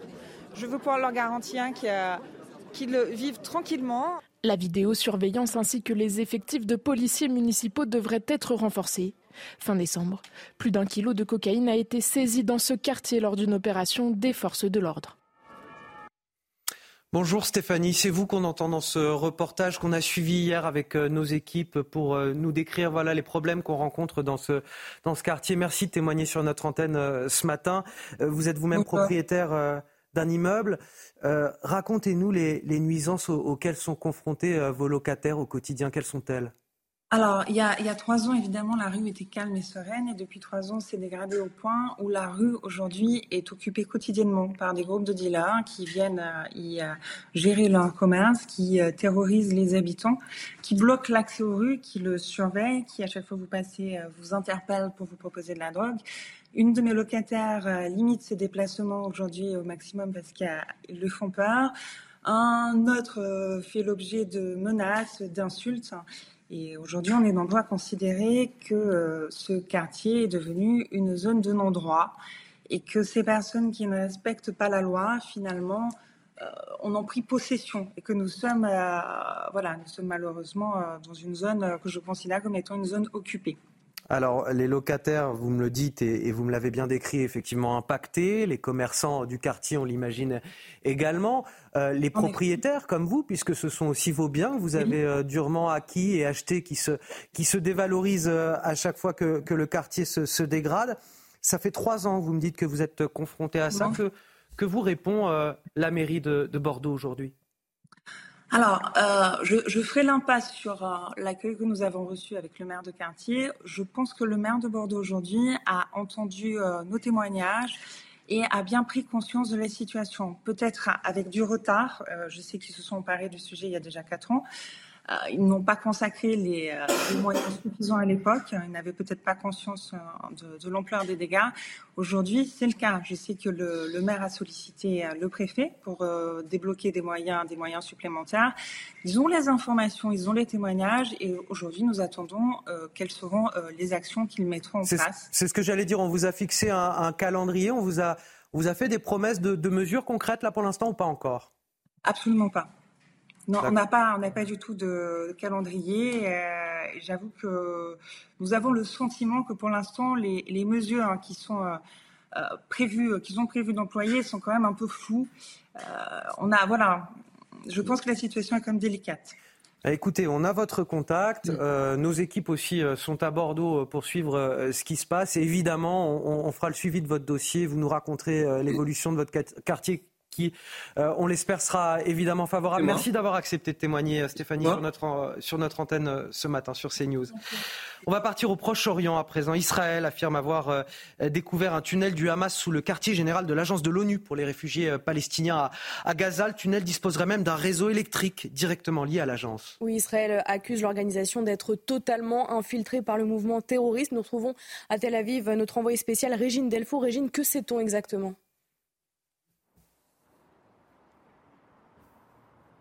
Alors oui, euh, le Tzal affirme avoir euh, découvert euh, un tunnel, l'entrée d'un tunnel près d'une école de l'UNRWA. Ce tunnel, il mesure 700 mètres de long, 18 mètres de profondeur. Il y a des portes anti-explosion ils ont trouvé dans la pièce, dans une pièce principale du tunnel, un un data center, un centre de données du renseignement militaire du Hamas. Le problème, c'est que cette pièce se trouvait juste en dessous du siège de l'UNRWA. Ils ont également trouvé une installation électrique qui était reliée au siège euh, de l'UNRWA, ce qui signifie que l'UNRWA alimentait euh, le tunnel du Hamas euh, en électricité. Alors à la suite de ces découvertes, ils ont mené un raid dans le siège de l'UNRWA et ils ont découvert de nombreuses armes, mais aussi dans les bureaux des employés, ils ont découvert des documents du Hamas, ce qui laisse supposer que les membres du Hamas utilisaient ces bureaux. Et tout, euh, Régine, le chef de l'UNRWA, a réagi sur euh, X à, cette découverte. Il se défend euh, d'avoir eu connaissance d'une activité du Hamas dans ses locaux. Oui, absolument, Anthony. Il a réagi, mais euh, quelques minutes après euh, cette information. Alors, il nie euh, avoir eu connaissance de ce centre de données. Il affirme que tous les employés de l'UNRWA ont quitté le siège le 12 octobre. Il dit aussi également qu'il y a des inspections de l'UNRWA dans les locaux de chaque trimestre, que la dernière inspection remonte à septembre 2023 et que l'UNRWA est une organisation humanitaire et non pas une, elle n'a aucune expertise en caractère militaire ou sécuritaire. Donc euh, ils ne savent pas quand ils trouvent quelque chose si euh, ce serait quelque chose de militaire. Et, euh, et enfin, il dit qu'il n'a pas eu connaissance de ce tunnel. Il l'a par Otsal, il l'a appris par les médias. Merci infiniment, euh, Régine Delfour, grand reporter pour CNews, envoyé spécial en, Israël à l'occasion de ce conflit. Merci euh, euh, pour votre témoignage sur notre antenne. Restez avec nous sur CNews. On va marquer une courte pause. On revient dans un instant. On va s'intéresser à ce qui se passe à, Mayotte, l'exaspération des habitants et la visite de Gérald Darmanin et de la ministre déléguée aux Outre-mer sur place. Nous y sommes justement avec Célia Barotte, notre envoyée spéciale. Restez avec nous sur CNews. On commentera ça bien sûr avec mes invités sur ce plateau. Allez, de retour dans votre matinale week-end, il est quasiment 7h30, toujours ensemble jusqu'à 9h pour de l'info, de l'analyse, des débats avec Guillaume Bigot, Arthur de Vatrigan et bien sûr Marine Sabourin pour le journal. Voici les titres de votre JT. Mayotte et ses habitants à bout de face à l'insécurité et l'immigration. Neuf mois après une opération nommée Wambouchou qui n'a absolument rien changé au quotidien des Mahorais, Gérald Darmanin retourne sur place ce dimanche pour tenter de calmer la situation. Nous l'entendrons en direct devant les journalistes à sa descente de l'avion. Il arrive d'un instant à et nous sommes sur place avec notre journaliste Célia Barotte. Vous voyez l'image sous vos yeux. Ce nouveau refus d'obtempérer à Villeurbanne, près de Lyon. Dans la nuit de vendredi à samedi, un accident entre plusieurs voitures de police et un véhicule volé a fait sept blessés parmi les forces de l'ordre. Les passagers du véhicule ont été interpellés et on y revient dans ce journal. Plus largement, face à l'insécurité dans le pays, de plus en plus de Français se tournent vers l'autodéfense. Cela concerne tout type de profil, femmes, hommes, adolescents. On a suivi un, un cours à Gentilly, en région parisienne, justement là où un francilien sur deux déclare se sentir en insécurité. Le reportage à suivre. Le sujet du jour, c'est bien évidemment Mayotte, département français à la dérive, paralysé depuis bientôt un mois par euh, les habitants en colère, des habitants qui dénoncent l'insécurité et l'immigration. Euh, Gérald Darmanin et Marie Guévenoux, nouvelle ministre déléguée aux Outre-mer, arrivent sur l'île aujourd'hui. Tous les deux euh, doivent annoncer une opération Wambushu 2, similaire à la première opération qui visait à stopper l'arrivée des migrants depuis les Comores et à détruire les bidonvilles. Mais la colère des Maoris s'annonce difficile à apaiser et semble avoir atteint un point de non-retour. Les explications de Dounia Tengour. Depuis plusieurs années, le quotidien des Maorés est rythmé par la violence. Sur fond de tensions sociales, les bandes criminelles n'hésitent pas à attaquer la population. Pour Liliane, habitante de l'île, l'immigration clandestine constitue l'un des problèmes majeurs. La plupart euh, qui arrivent, c'est des clandestins. Hein. Euh, qui arrivent de nos voisins à côté, de l'Afrique euh, et d'ailleurs, et qui se mélangent et qui créent une bande armée qui aujourd'hui euh, sème la panique et la terreur sur l'île. nous, mères de famille, on a la boule au ventre le matin quand nos enfants vont au travail. Exaspérés par les violences et l'immigration illégale, des collectifs citoyens accusent l'État de manquer à ses obligations donc aujourd'hui, nous, le ministre arrive, la seule chose qu'on attend de lui, c'est qu'il nous protège parce que c'est de leur responsabilité. C'est de leur responsabilité. Après les barrages routiers, c'est désormais le port de Longoni qui est paralysé et la crise risque de provoquer des pénuries. Pour son déplacement, le ministre de l'Intérieur Gérald Darmanin a prévu une réunion de travail avec les services de l'État, mais aussi des échanges avec les élus, les habitants et les acteurs économiques de Mayotte.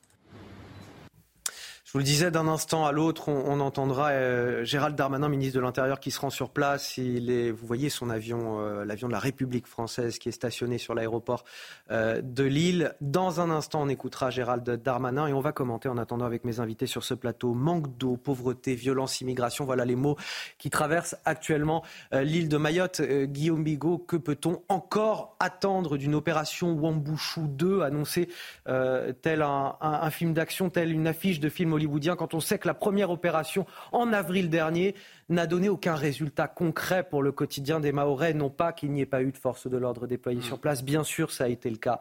Mais les problèmes sont tellement nombreux que cela n'a évidemment pas suffi aujourd'hui. D'abord, c'est probablement que ça a eu quand même un, effet de soulagement, mais le soulagement a été temporaire parce que le problème, c'est un problème de flux. Et donc, euh, ce qui a été fait, euh, je crois que c'est au mois de mai, au mois de juin, me semble-t-il, euh, dans cette, première opération euh, Wambushu, il y a de toute façon depuis euh, des gens qui, sont, se sont installés et ça, n'arrête jamais d'une certaine façon. Donc je pense que le problème, la racine du problème, c'est effectivement une sorte de tonneau des Danaïdes, c'est-à-dire que vous pouvez démanteler. D'abord, je pense qu'il y a peu de, plans, enfin de ces, campements en tôle avec des euh, des migrants à l'intérieur qui ont été démantelés. Il y en a une vingtaine. Mm.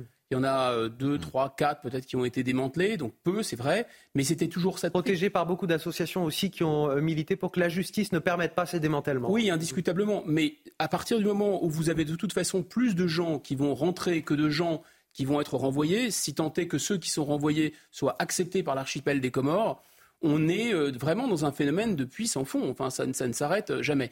Ensuite, il y a des choses aussi qui ne sont pas complètement à la main du ministre de l'Intérieur. il y a des choses qui relèvent effectivement, alors par les associations, mais les associations n'auraient aucun poids si, euh, la, enfin, si la justice, la chaîne justice euh, pénale en l'occurrence, ne prenait pas le relais. Il y a aussi des, questions d'expulsion, etc., de, squat. Mais, et ça, pour le coup, c'est pas la main de M. Darmanin, c'est pas la main du ministère de l'Intérieur ce sont les magistrats, les magistrats qui sont indépendants. Donc encore faut-il aussi que la justice suive. Et puis il y a un dernier volet qui exaspère beaucoup aussi les habitants, vous en avez parlé dans le sujet, et ça pour le coup c'est vraiment non pas seulement à la main de M. Darmanin, mais à la main de toute la République française. C'est le fait qu'un minimum de service public euh, soit euh, un standard de service public, euh, je dirais, raisonnable, parce qu'on n'est quand même pas en métropole, on est loin de la métropole, ça pose des problèmes logistiques, et je pense notamment à l'eau, à l'eau potable, soit correctement euh, mise à disposition des habitants. Ça, c'est pas possible. Ils payent, j'imagine, des impôts comme tous les Français. Il faudrait qu'ils aient quand même un minimum d'eau potable. Euh, Christian Rodriguez, le général Christian Rodriguez, directeur de la gendarmerie nationale, nous dit ce matin dans les colonnes du journal du dimanche, Arthur de Vatrigan, nous n'avons pas rapatrié des forces de l'ordre pour les émeutes.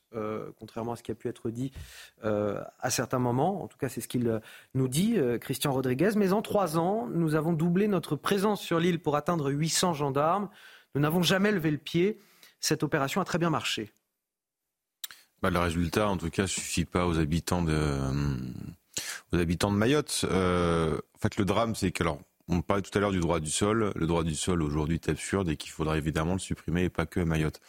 Sauf que Mayotte n'est que en fait une, un port de transition. On va à Mayotte pour aller ailleurs. Et donc même si vous supprimez le droit du sol, ça va pas empêcher que beaucoup de clandestins viennent demander le droit d'asile et toutes les filières autres qu'on leur euh, qu'on leur propose pour arriver chez euh, en métropole. Mais ce qui est dramatique avec euh, cette opération en Bouchou il y a un an, évidemment que Charles Darmanin n'est pas responsable de tout, il n'a pas la main sur tout, mais par contre il sait ce qu'il peut faire et ce qu'il ne peut pas faire et annoncer un démantèlement complet de bidonville euh, c'est faire une promesse qui ne sert à rien parce que vous démantelez un bidonville, mais à partir du moment où vous ne pouvez pas renvoyer les gens qui habitent illégalement dans ces bidonvilles, ça ne sert à rien. Vous allez juste les mettre, euh, les renvoyer à quelques mètres ou quelques kilomètres plus loin. Donc le drame de Mayotte, c'est qu'encore une fois, encore une fois, Mayotte est entourée, est une île qui est entourée d'îles qui ne sont plus françaises et qui ont choisi de ne plus être français et qui ont même un ressentiment anti-français. Et les Mahorais se sont battus pour rester français. Euh, et ça, on a tendance à l'oublier dans l'histoire. C'est une injustice qu'on leur fait de ne pas savoir. Euh, vous imaginez, c'est le tableau, c'est le tableau de toute toute lâcheté. Quoi. C'est-à-dire que vous avez un département français dont l'intégrité n'est plus garantie par l'État. Hmm. Vous n'avez pas d'eau potable, vous n'avez pas de service public, vous avez des gens qui vous agressent à la machette, vous avez des gamins qui se font menacer. Euh, c'est effrayant. On se, dire, il faut se, rendre compte que c'est un département français. Alors c'est très très long en kilomètres, mais c'est chez nous. Et c'est chez nous avec des gens qui, sont, qui ont voulu, qui sont battus pour rester français, et on les abandonne et on fait des fausses promesses. Alors évidemment, on a un problème avec les Comores. Les Comores, Guillaume Bigon parlait très justement, il y a un problème d'investissement et de notre politique diplomatique qui fait qu'aujourd'hui on est grand remplacé par la Russie, par Pékin, par l'Arabie Saoudite. C'est ce qui se passe aux Comores. L'investissement massif aujourd'hui et vient de la Chine, l'Arabie Saoudite. Sauf que les Comores, on les subventionne aussi. Et si nous, la France, on peut pas lutter contre les Comores, on, est qui en fait aujourd'hui? C'est effrayant quoi. Les Comores qui, je rappelle, dont, passent leur, temps à la tribune de ce machin qu'on appelle l'ONU pour taper sur la France. Mmh. Et pareil, là, on réagit pas non plus. Donc on a vraiment toute notre lâcheté et ce sont les Français qui payent. C'est les Français qui payent. alors là, on va revenir, puis on va repartir, et puis dans un an, ça va recommencer, et ça ne fera qu'empirer. Alors c'est toujours lié euh, à, ce qui se passe à Mayotte quelque part. Ce sondage, c'est ça pour euh, CNews. Sur une échelle de 0 à 10, quel niveau d'immigration souhaitez-vous en France entre l'immigration zéro et, l'ouverture totale des frontières? Voilà ce que nous répondent, la moyenne de ce que nous répondent euh, les Français, c'est 3,9 quand on fait cette moyenne, ce qui signifie aujourd'hui que les Français réclament évidemment plus de fermeté qu'une ouverture des frontières. En tout cas, elles sont favorables à, beaucoup plus euh, de fermeté. Est-ce que cette euh, fermeté, elle est possible aujourd'hui quand on voit la situation à Mayotte, finalement, qui reflète euh, les problématiques migratoires de l'ensemble de la métropole, qui pourrait même être, hmm. et vous l'avez dit tout à l'heure, c'est vrai, Arthur de Vatrigan, qui pourrait même être une sorte de, laboratoire de ce qui pourrait se passer. C'est un aperçu de ce qui va se passer en métropole, bien sûr. Bah, le problème, c'est qu'il faudrait que le politique en face de la politique et le pouvoir de faire de la politique. Et on le voit à chaque fois, vous êtes soumis aux juges, vous êtes soumis aux associations, vous êtes soumis au Conseil constitutionnel, quoi pas au Conseil constitutionnel, aux juges du Conseil constitutionnel qui dévoie à chaque fois euh, l'esprit du constituant, faut le rappeler, et euh, pour faire de la politique. Donc le drame, c'est que la politique aujourd'hui n'a plus de pouvoir ou a accepté de se soumettre. Et se soumettre à euh, des euh, instances supranationales qui peuvent être localisées sur le territoire comme des magistrats, comme des juges du Conseil constitue ou supranationales comme des cours européennes, des cours de justice européennes ou des commissions européennes. On va finir sur cette image euh, donc de l'avion de la République française euh, qui doit voir descendre le ministre de l'Intérieur Gérald Darmanin, la ministre des Outre-mer, la ministre déléguée aux Outre-mer, euh, qui l'accompagne ce matin pour annoncer une opération Wambouchou 2. Ils vont descendre de l'avion et prendre la parole dans quelques minutes. On y reviendra bien sûr en direct dès que la situation se présentera puisque nous sommes sur place avec Célia Barotte. Ce nouveau refus d'obtempérer à Villeurbanne, près de Lyon, dans la nuit de vendredi à samedi. Sept policiers ont été blessés par un automobiliste à bord d'un véhicule volé après une course-poursuite de plusieurs minutes, le conducteur a percuté trois voitures des forces de l'ordre. Son passager et lui ont été euh, interpellés et placés en garde à vue. Les policiers demandent une sanction pénale à la hauteur. Retour sur les faits avec Chloé Tarka. L'accident a eu lieu vers 2h30 du matin ce samedi à Villeurbanne, dans le quartier de Grand Clément, alors que des policiers cherchaient à arrêter deux individus à bord d'une voiture volée. Ils ont voulu procéder à, à son contrôle.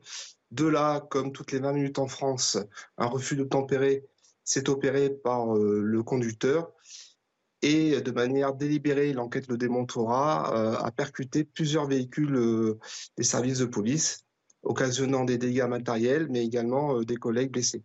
En tout, sept policiers ont été blessés et trois d'entre eux transportés à l'hôpital, souffrant de brûlures, rupture des ligaments du poignet et de blessures au cervical. Pour le syndicat Alliance Police Nationale, une réponse pénale forte est attendue. Le signal, il doit être fort pour dire qu'à partir du moment où vous ne respectez pas la loi et qu'en plus vous, foncez délibérément, vous agressez physiquement, psychologiquement euh, les forces de l'ordre, on doit avoir une, une réponse pénale très ferme. Les individus mis en cause ont été interpellés sur le lieu des faits et placés en garde à vue. Une enquête a été ouverte. Et puis face à l'explosion de la délinquance, de plus en plus de Français se tournent vers l'autodéfense désormais. Beaucoup de femmes, mais aussi des adolescents, des hommes qui s'intéressent à cette pratique. En Ile-de-France, plus d'un Français euh, sur deux se sent en insécurité selon l'enquête de l'Institut Paris Région. Alors tous les outils sont bons euh, pour se prémunir face au risque d'agression. Illustration à Gentilly dans le Val-de-Marne avec Jean-Laurent Costantini, le récit de Kylian Sally. Frappe visage, ici. En tirant le bras, je frappe. Dans ce cours, on apprend à frapper uniquement pour se défendre. Une dizaine de personnes y participent avec plusieurs objectifs. Euh, se rassurer, se protéger, protéger euh, leurs proches, voilà. Euh, et également gérer, gérer leur stress aussi. Il y a beaucoup de chefs d'entreprise, des médecins, pharmaciens. Pour réagir efficacement en cas d'attaque, il faut compter environ 5 ans de pratique. Stéphane vient une fois par semaine depuis deux ans et il se sent bien mieux.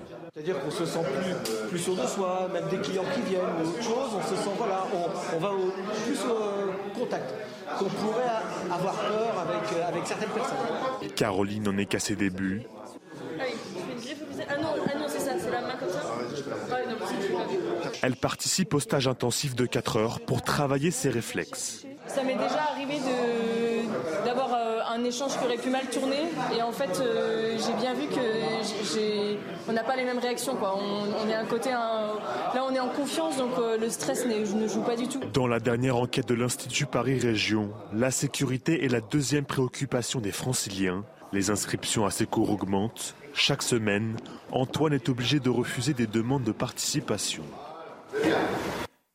Arthur de Vatrigan, c'est intéressant de ce que ça dit de notre société. C'est intéressant et c'est inquiétant à la fois de ce que ça dit de notre société. C'est-à-dire qu'on est obligé de, de, pallier ce qui devrait être euh, rendu par le service public de, des forces de l'ordre en fait. La, défense devrait être assurée par l'État, comme la santé, comme l'école, et de plus en plus ce type de service public euh, est privatisé, c'est-à-dire qu'on fait ça soi-même, on, scolarise nos enfants dans des écoles privées, ou du hors contrat, ou du hors contrat, euh, et, là on apprend à se défendre soi-même. Oui, c'est ça, c'est que l'État garantit plus notre sécurité, donc on va l'assurer nous-mêmes. Alors ce qui est, euh, ça fait que c'est un phénomène qui date un peu, ça fait que monter en puissance, et vous avez des là les défenses l'apprentissage des self-défense, mais vous avez aussi beaucoup d'inscriptions dans des stands de tir, et vous avez beaucoup de le marché, vous savez, de, tout ce qui est d'objets de défense, bombes à, à, poivre, tout ça, qui, euh, qui explose également. Donc ça veut dire que notre civilisation, on a confié, on a délégué notre sécurité à l'État. C'est-à-dire qu'on a scellé notre violence à l'État, donc c'est l'État qui a le monopole de la violence légitime. Mais à partir du moment où on se rend compte que l'État n'assure plus ça, ce qui se passe, c'est qu'on récupère cette violence. Et c'est ce qui se passe, par exemple, quand vous avez des, gens qui réagissent un peu violemment, quand vous avez, rappelez-vous, ce bijoutier qui s'était fait attaquer, qui s'est, fait justice lui-même, et ce, ces phénomènes vont faire qu'augmenter. Alors, on va pas revenir à l'état de la jungle, parce qu'on est civilisé depuis trop longtemps, sauf qu'on va juste euh, euh, donner notre sécurité à quelqu'un d'autre. Alors, dans l'histoire, ça peut s'appeler des mafias, ça peut s'appeler des gangs, ou ça peut, ça peut s'appeler simplement des milices qu'on constitue autour de nous. Guillaume Bigot, un mot rapide? Vous savez, moi, il y a très longtemps que je plaide pour le rétablissement du service militaire, qui n'a été que suspendu d'ailleurs, il suffit d'un décret en Conseil des ministres, un vrai service militaire. Je pense qu'il faudrait l'étendre aussi aux jeunes femmes. Une république, c'est euh, une société dans laquelle chacun peut se défendre. Il ne s'agit pas de contester le monopole de la violence légitime de l'État, c'est normal, mais on n'est pas. Euh, euh, enfin, une république, ça n'a jamais été depuis Athènes un pays de chiffres molles. Chacun doit être en mesure euh, de faire face à la violence qui peut surgir, sans se prendre pour un héros, bien évidemment. Et c'est aussi une histoire de contrôle social, c'est-à-dire on devrait vivre dans un pays dans lequel, quand une jeune femme est agressée, tout le monde, comme un seul homme, se lève. C'était le cas dans les années 60-70. Je recommande à tout le monde, on peut faire de la publicité encore que c'est sur Canal+, euh, un, un, reportage fantastique sur la documentaire sur la brigade anti-gang fin des années 70, début des années 80. Bon, voilà, les interpellations y étaient viriles, c'est normal. Et à ce moment-là, le niveau de violence, alors c'est certes était, quand même très important, on en a souvent parlé, mais les voyous restaient dans un cadre.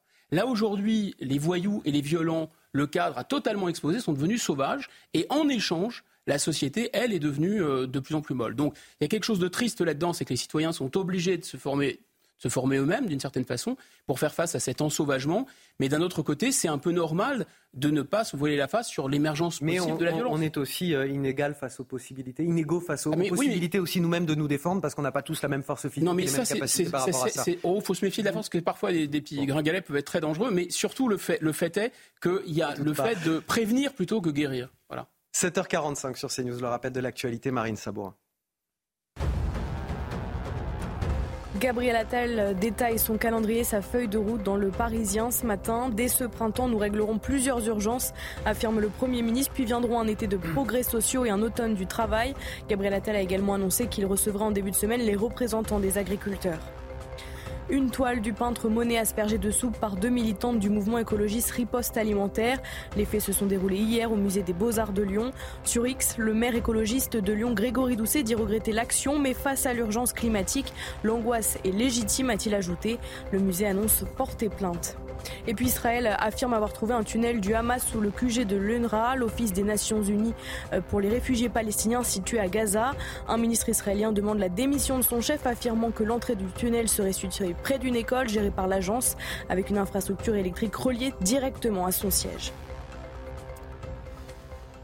Une enquête ouverte pour euh, apologie du terrorisme contre un rappeur, Frisk Corleone. Si vous ne le connaissez pas, euh, malheureusement, ses chansons polémiques comptabilisent des millions d'écoutes sur les plateformes. Et dans son dernier titre sorti vendredi, il fait euh, référence à, demi-mot à, à l'attentat du 14 juillet 2016 à Nice, où on le rappelle, 86 personnes ont perdu la vie fauché par le camion d'un terroriste sur la promenade des Anglais. Alors nous sommes avec Jean-Claude Hubler. Bonjour, vous êtes fondateur de l'association Life for Nice. Euh, vous avez porté plainte et merci de, témoigner sur notre antenne euh, ce matin. Euh, qu'est-ce que vous avez ressenti quand vous avez découvert les paroles de cette chanson? On ressentit de la haine, surtout quand j'ai appris, j'ai été prévenu hier matin par des journalistes de Nice euh, quand j'ai écouté la, la, chanson, moi, les, les fameuses paroles, j'ai dit qu'il y en avait encore un qui, qui, voulait faire le buzz avec, ce, avec sa chanson sur euh, les victimes de cet attentat. Et je trouve, euh, on trouve ça vraiment infâme. Vous avez le sentiment que certains, certains jeunes aujourd'hui banalisent ou relativisent ce qui s'est passé sur la, la, promenade des Anglais? Bah, On l'a vu il y, a, il y, a, un an déjà, j'avais déposé plainte contre un jeune qui avait passé un, sur Instagram, je crois, un message avec une photo euh, disant qu'il y avait 80, 80 fachos en moins. J'avais dit à l'époque déjà que de toute façon, toute personne qui euh, salirait la mémoire des victimes de l'attentat de Nice nous trouverait sur son chemin. Et là, on fera pareil. C'est pas parce que c'est une chanson, s'il est connu, s'il veut faire le buzz avec quelque chose, il a qu'à faire ça avec autre chose que la mémoire des victimes. Ce qui est terrible, c'est que ce rappeur, il est déjà connu pour euh, des faits similaires, d'apologie du, terrorisme, de, nazisme aussi euh, dans ses euh, morceaux, d'antisémitisme. Qu'est-ce que vous attendez de la justice aujourd'hui? Vous avez espoir qu'elle qu'elle fasse interdire ces chansons, cette chanson déjà notamment dont on vient de voir les paroles, mais aussi d'autres chansons? En tout cas, sur celle-là, déjà, il a, même s'il n'a pas fini sa phrase, mais enfin, dans, dans les couplets suivants, il parle bien de, de, de la promenade des Anglais. Donc euh, nous, l'avocat qui a déposé plainte hier matin à, 10h30 auprès du procureur de Nice, euh, nous souhaitons absolument qu'il soit condamné et euh, de façon à ce que ça ne recommence pas avec d'autres chanteurs, rappeurs ou n'importe quoi sur la mémoire des victimes. Et on espère que cette chanson soit retirée de son, du, circuit et qu'il soit condamné. Merci euh, Jean-Claude euh, Hubler. On le rappelle, euh, évidemment, cet attentat infâme qui a fait perdre la vie à 86 personnes, qui a endeuillé voilà, 86 familles. On vous remercie d'avoir témoigné sur notre antenne pour quelque chose qui nous a aussi extrêmement choqué dans la rédaction de CNews. Et euh, on vous souhaite bon courage dans votre combat judiciaire, en tout cas contre euh, les paroles de, cette chanson et de ce, rappeur. Merci à vous, euh, Jean-Claude Hubler. On va marquer une courte pause sur CNews. On revient dans un instant. On s'intéresse évidemment à ce qui se passe aujourd'hui à, Mayotte. C'est l'actualité du jour. Le ministre de l'Intérieur, Gérald Darmanin, se rend sur place avec la ministre déléguée aux Outre-mer. Vous voyez là-dessus, sur ces images en direct, le GIGN, les membres, 15 membres du GIGN qui sont sur place, qui attendent l'arrivée du ministre de l'Intérieur. A tout de suite sur CNews. La météo avec plombier.com, plombier.com. Un problème de chauffage, plombier.com. Une marque de groupe Verlaine. 7h55 sur CNews, la météo avec vous, Karine Durand. Et une bonne nouvelle, après la pluie, le soleil. Oui, davantage de soleil sur une grande partie du pays. Par contre, si vous êtes sur le littoral atlantique, il faut vraiment se méfier. Il y a de fortes vagues actuellement et surtout euh, ce matin en raison des vents forts jusqu'à 90 km à l'heure, mais aussi en raison des coefficients de marée qui sont élevés jusqu'à 107 aujourd'hui. Et du coup, toute cette zone est placée en vigilance orange justement pour le risque de crue et de submersion et ça remonte jusque sur les côtes normandes. En ce qui concerne le sud-est qui a été fortement arrosé au cours des deux derniers jours, les cumuls sont impressionnants. C'est un véritable épisode méditerranéen auquel on a assisté en plein mois de février et non pas à l'automne comme d'habitude, avec des cumuls qui euh, sont l'équivalent de quasiment deux mois de pluie sur les Cévennes ardéchoises, 171 mm par exemple. En ce qui concerne le reste du pays, donc davantage de soleil, il y a beaucoup moins de pluie.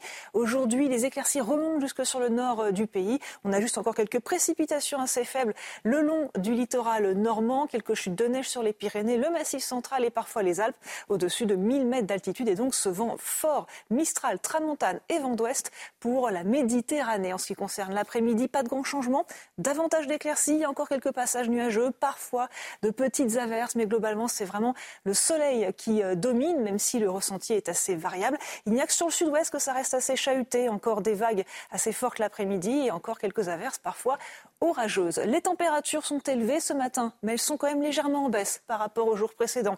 7 degrés à Paris, 10 pour Perpignan, 10 également du côté de Cannes et de Nice pour l'après-midi. À nouveau des températures largement au-dessus des moyennes de saison, jusqu'à 11 degrés à Paris. C'était la météo avec plombier.com, plombier.com. Une fuite d'eau, plombier.com. Plombier.com, une marque de groupe Verlaine. Il est arrivé vibrillonnant sur ce plateau. Vincent Roy, journaliste, écrivain, pour commenter avec nous l'actualité. Bonjour Vincent. Absolument. Bonjour. Bonjour ravi de vous retrouver, comme ah tous ben les week-ends. Je suis ravi d'être avec l'excellent ah bah vous faites, faites les présentations vous-même. L'excellent Guillaume Hugo, allez-y, allez-y. Politologue, éditorialiste, qui est là pour commenter avec nous toute l'actualité, une actualité majeure qui nous est aussi présentée par Marine Sabourin. Très professionnelle, La très professionnelle Marine très lumineuse. Sans, lumineuse. Qui, sans qui je ne suis pas grand-chose, pour tout vous dire sur ce, personne, Mais oui, nous ne sommes rien sans euh, Marine Sabourin. Tous éclairés par Marine Sabourin. Absolument. L'actualité majeure de cette journée, c'est bien évidemment ce qui se passe à Mayotte, à la une, et ses habitants à bout de nerfs face à l'insécurité et l'immigration. Neuf mois après une opération nommée Wambushu qui n'a absolument rien changé au quotidien des Mahorais. Gérald Darmanin retourne sur place. Vous voyez un avion de la République française qui a laissé descendre les membres du GIGN. On attend d'une minute à l'autre l'avion de Gérald Darmanin qui va venir saluer ses membres du GIGN, prendre la parole en direct et nous sommes sur place avec Célia Barotte ce matin. Il annonce un printemps des urgences et un été social et un automne du travail. Que de formules formidablement marketées par Matignon. Gabriel Attal détaille ce matin son calendrier de réforme dans le Parisien aujourd'hui en France. Un calendrier ou plutôt un catalogue de mesures, un inventaire à la Prévert, des propositions floues, des promesses d'annonces, des réformes parfois déjà connues. L'interview est un fleuve. Que faut-il retenir au-delà de l'opération com? La réponse dans quelques minutes. Vous verrez enfin notre reportage auprès des habitants du quartier des Capucins à Bordeaux, excédés par l'insécurité et l'inaction de la mairie écologiste. Certains habitants n'osent plus sortir de chez eux. Nous les avons suivis alors qu'ils manifestaient leur colère ce week-end. Alors on commence évidemment avec Mayotte, aujourd'hui au bord de l'implosion. L'archipel est le théâtre d'affrontements quotidiens. Les habitants craignent constamment pour leur sécurité. La vie est à l'arrêt depuis trois semaines maintenant puisque les routes sont bloquées par la population elle-même. Des habitants euh, qui demandent plus de moyens pour lutter contre les violences et l'immigration euh, illégale. Gérald Darmanin est sur place aujourd'hui pour annoncer euh, l'opération Wambouchou 2. Quels sont les mots qui frappent le 101e département français? On voit cela avec Dounia Tengour et Charlotte Gorzala. C'est tout un mouvement de révolte qui agite les Mahorais. Depuis le 22 janvier, les habitants de Mayotte se mobilisent contre l'insécurité qui gangrène leur île. Ils veulent faire voir et entendre leur détresse à Gérald Darmanin en visite sur l'île ce dimanche. Quand on circule sur les, euh, routes, bah, on, peut, hum, on peut tomber sur des barrages qui sont érigés par des, euh, par des, voilà, par des voyous et qui nous agressent, qui nous rançonnent. À Mayotte, près d'un habitant sur deux est étranger. Des migrants, principalement venus des Comores, qui s'organisent en bandes. Des pillages sur les routes, des violences urbaines. L'insécurité est grandissante sur une île où le taux d'homicide pour 100 000 habitants est presque cinq fois supérieur à celui de la métropole et où 77% de la population vit sous le seuil de pauvreté. Le problème est celui des moyens pour entretenir cette population. Euh, de 250 000 habitants, euh, qui est fluctuante, qui est rien que du point de vue hospitalier, scolaire et autres, tout ce qui attire les, les immigrants à Mayotte. Un retour de l'autorité et de la présence de l'État, c'est justement ce que réclament les Mahorais. Organisés autour du collectif Force Vive, ils bloquent les principaux axes de ravitaillement du pays, ainsi que le plus grand port de l'archipel, avec l'espoir que leur mobilisation attirera l'attention du ministre de l'Intérieur. Et donc Vincent Roy, l'affiche du film Wambushu 2, ce film qui débute sur le tarmac de l'aéroport de Mayotte ce matin, ce nouveau film absolument, après un scénario qui n'a pourtant pas beaucoup marché l'an dernier. En avril dernier, euh, Wambushu, euh, cette opération qui a effectivement vu euh, se déployer des forces de l'ordre sur l'île de Mayotte, mais qui n'a absolument pas réglé la question migratoire, qui est la question essentielle. Qui est la question centrale. Qu'est-ce que le courage politique? Nous allons voir. Est-il euh, capable, euh, Gérald Darmanin, euh, est-il capable du coup de force? Est-il capable du bras de fer? Est-il capable de taper du poing sur la table? Est-il capable de protéger les Mahorais, c'est-à-dire la population de, Mayotte Est-il capable de faire face à l'immigration, d'empêcher notamment, les Comoriens, euh, oui, mais euh, maintenant les Africains de rentrer sur le territoire? Quand il va y avoir engorgement, que va-t-on faire de ces populations? Vont-ils venir en métropole? Euh, Gérald Darmanin est au pied du mur et doit répondre à l'intégralité de ces questions, sans coup férir. Alors, est-ce qu'il s'agit véritablement d'une question de courage politique, Guillaume Bigot? Est-ce que c'est tout simplement euh, l'image d'un gouvernement qui est pieds et poings liés sur la question migratoire et qui ne peut pas faire grand-chose, malgré le courage peut-être euh, de Gérald Darmanin, qui, généralement se mouille sur ces questions? Je ne suis pas vraiment là pour donner des bons points ou des mauvais points ou des reproches. Si on peut regarder la situation avec un peu de recul, la seule erreur commise par euh, Gérald Darmanin, c'est d'avoir claironné avant d'arriver sur... Ah, il arrive. Je, non, non, vous pouvez continuer ah, à parler. Ce que je vais préciser pendant que vous parlez, vous, allez, vous allez pouvoir poursuivre. Gérald Darmanin va prendre la parole dans quelques minutes. On va l'écouter en direct sur CNews, puisqu'on est sur place avec Célia Barotte. Là, ce que vous voyez, je le précise pour nos téléspectateurs, il est en train de saluer les 15 membres du GIGN qui sont arrivés euh, sur place un petit peu avant lui pour renforcer les effectifs des forces de l'ordre. Et il va prendre la parole. Guillaume Bigot, je vous laisse continuer. Dès qu'il prendra la parole, on s'arrêtera. Oui, on va, on va l'écouter. On ne va pas préjuger de ce qu'il va, de ce qu'il va pouvoir nous dire. La seule chose qu'on peut dire, que jusqu'à présent, la seule erreur qu'il a commise, c'est d'avoir vendu un peu la peau de l'ours avant d'avoir tué l'ours. C'est d'avoir claironné avant euh, ce qu'il allait faire. Et on écoute le ministre de l'Intérieur, Gérald Darmanin, qui est à Mayotte. prorogation du séjour territorialisé. Quelle est votre réaction par rapport à ce sujet? Bien, d'abord, euh, je suis heureux d'être ici à, à, Mayotte une nouvelle fois avec euh, Marie Guévenou, la nouvelle euh, ministre déléguée aux Outre-mer qu'a nommé Monsieur le Président de la République et Monsieur le Premier ministre, qui fera un travail avec, avec l'ensemble des territoires ultramarins. et je remercie Marie d'avoir proposé que le premier déplacement qu'elle puisse faire dans ce cas de ses fonctions soit à Mayotte. Comme vous le savez, depuis maintenant plus de trois ans, je suis régulièrement à, Mayotte et euh, je sais qu'il y a à Mayotte toutes les chances de réussir. Il y a en même temps la situation que nous connaissons aujourd'hui, qui est une situation euh, évidemment extrêmement difficile pour les Mahorais, avec des barrages. Des barrages dont je veux dire qu'on peut comprendre les revendications, et nous sommes ici euh, venus à la demande du président de la République pour y répondre. Mais ces barrages, d'abord, handicapent l'île de Mayotte en premier. Handicap économiquement, avec une difficulté économique et du chômage, la ministre déléguée va recevoir la délégation des entreprises qui lui a demandé rendez-vous. Handicap au point de vue de la sécurité, puisque ces barrages font naître aussi de la violence. Et on profite parfois de ces barrages pour euh, commettre des actes de violence. Alors je sais que ce n'est pas le souhait de l'immense majorité de la population. Handicap sanitaire, puisque le, non-ramassage des détritus peut poser des, questions évidemment de salubrité et de maladie. Et puis évidemment de départ, handicap d'attractivité pour Mayotte, de personnes qui repartent euh, dans l'Hexagone, euh, des médecins, euh, des responsables économiques, associatifs, et c'est évidemment terrible pour Mayotte. Donc nous sommes venus là pour apporter des réponses à, cette crise importante, et notamment en premier des réponses sur la question migratoire. Le président de la République m'a chargé de, dire aux Mahorais que nous allons prendre une décision radicale qui est l'inscription de la fin du droit du sol à Mayotte dans une révision constitutionnelle que choisira le président de la République, c'est-à-dire qu'il ne sera plus possible de devenir euh, français si on n'est pas soi-même euh, enfant de parents français. Et nous couperons ainsi euh, littéralement l'attractivité qu'il peut y avoir dans l'archipel maorais. Il ne sera donc plus possible de pouvoir venir à Mayotte de façon irrégulière ou régulière, de mettre un enfant au monde ici et d'espérer devenir français de cette façon. Donc d'abord c'est une mesure extrêmement forte, nette, euh, radicale qui euh, évidemment euh, sera circonscrite à l'archipel de Mayotte. Il ne s'agit pas de le faire pour d'autres territoires de, la République. Et ce sera l'objet de la révision constitutionnelle que précisera le président de la République. Deuxièmement, vous avez vu que la loi immigration a beaucoup durci les conditions de regroupement familial à Mayotte. Ça n'a pas été dit. D'ailleurs, je constate que tous les parlementaires maorais n'ont pas voté la loi immigration. Je le regrette profondément.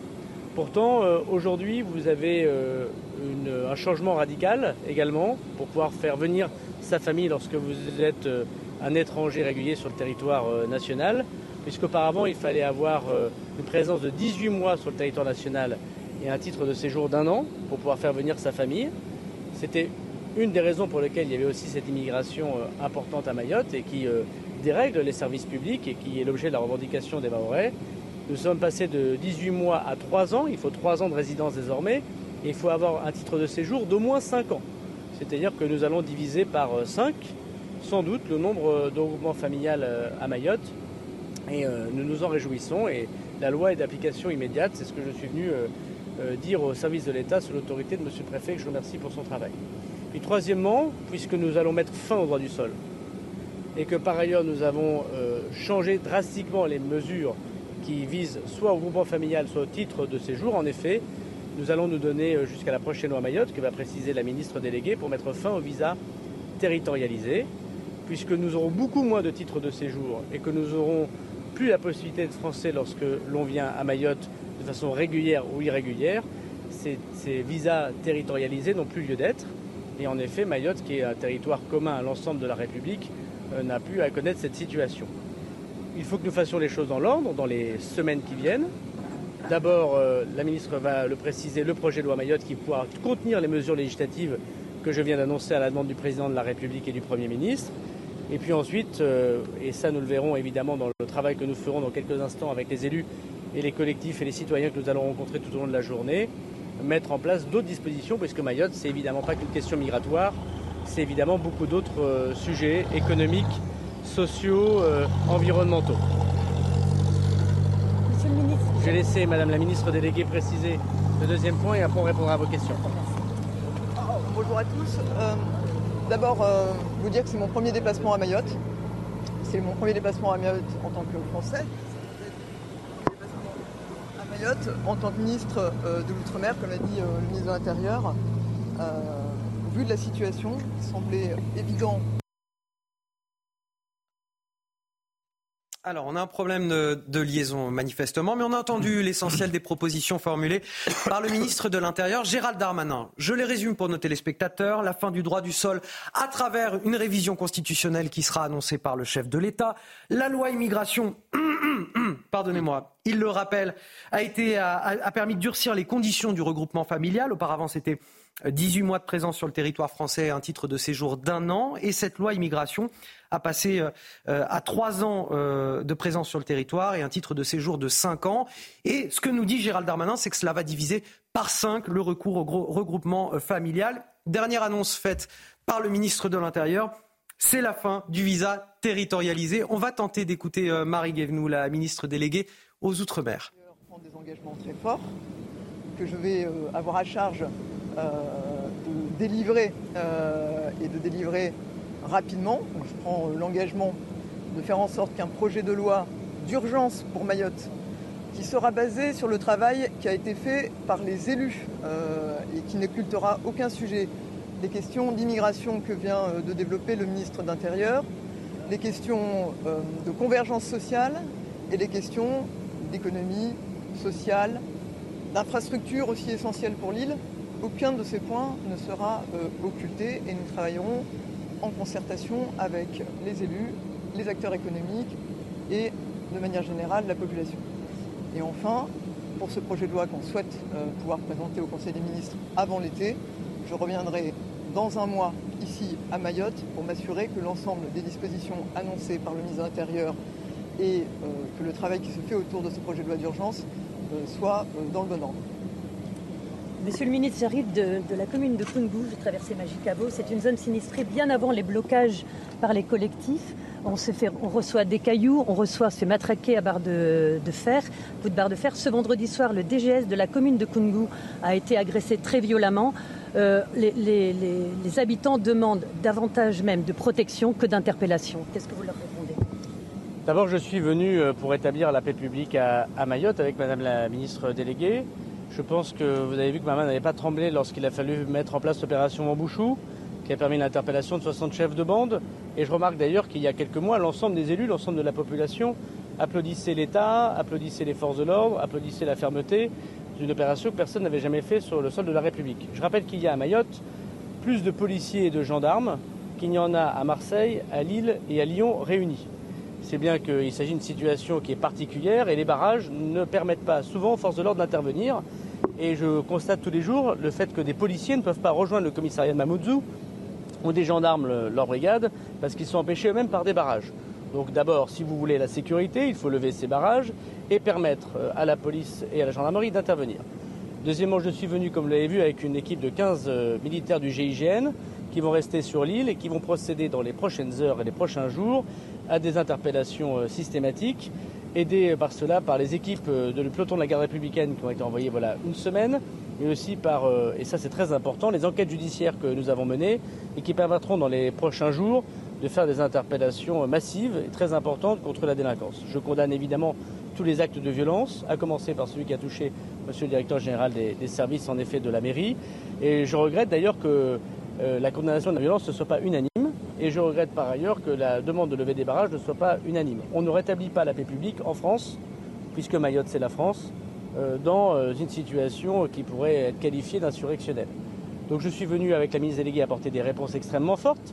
Je pense que chacun mesure ici l'histoire euh, très importante d'un point de vue constitutionnel que la fin du droit du sol sur un territoire de la République. Il a été demandé depuis longtemps par les Mahorais, jamais accordé par un président. Le président de la République prend des mesures extrêmement courageuses. Euh, la fin du visa territorialisé était une demande qui date depuis plus de 30 ans. Je crois que le président de la République, en prenant cette décision, veut dire aux Mahorais qu'il les a entendus. Il est évident qu'après cette journée où nous rencontrerons l'ensemble des, acteurs, nous rétablirons la paix publique euh, sur l'île et qu'il n'y aura plus raison de tenir euh, en effet des barrages qui empêchent les forces de l'ordre et les forces de secours aussi d'intervenir. Je veux aussi dire que nous allons traiter le camp euh, euh, qui euh, aujourd'hui est celui de Cavani. Comme je l'ai dit, je suis venu par ailleurs avec d'autres directeurs de mon administration. L'ensemble des directeurs d'administration du ministère de l'Intérieur sont là, à commencer par le directeur général de l'OFPRA, c'est-à-dire le, grand patron de l'asile en France, mais aussi le général, directeur général de l'OFI, qui s'inquiète notamment du retour des personnes dans leur pays. Nous avons une difficulté particulière venant de l'Afrique des Grands Lacs, incontestablement, du fait de la misère et, et de l'islamisme qui touche l'Afrique des Grands Lacs et des populations qui fuient cette misère, mais Mayotte n'a pas à le subir. Et donc c'est pour ça que nous allons mettre fin à ce camp euh, de Cavani, rapatrier euh, en hexagone les personnes qui ont obtenu l'asile, qui ne resteront pas donc à Mayotte, comme j'ai commencé à le faire voilà dix jours, et euh, bien sûr renvoyer de façon évidente, rapide et efficace ces personnes qui n'auront pas obtenu l'asile, soit par des départs volontaires, et nous y mettrons des moyens. Vous savez, Mayotte n'est pas éligible un dispositif de départ volontaire avec euh, de l'aide financière pour repartir dans les pays d'origine, ce que nous faisons en hexagone. C'est pour ça que le patron de l'OFI est là pour pouvoir mettre ça en place avec euh, des dispositions qui pourront euh, naître dans le projet de loi Mayotte. C'est très concret et c'est très efficace. En hexagone, les départs volontaires sont plus nombreux que les départs forcés. Et donc c'est vraiment très important pour lutter contre l'immigration irrégulière. C'est un changement radical pour Mayotte. Et puis évidemment, des départs forcés dans un nouveau centre de rétention administratif. Je vous rappelle qu'il y aura un deuxième centre de rétention administratif qui sera construit à, à Grande Terre euh, par ailleurs, mais aussi des assignations à, à résidence. Donc euh, la sécurité sera rétablie euh, dans l'île une fois que nous aurons passé cette journée de discussion avec les annonces très fortes que nous allons faire. Merci beaucoup. Merci.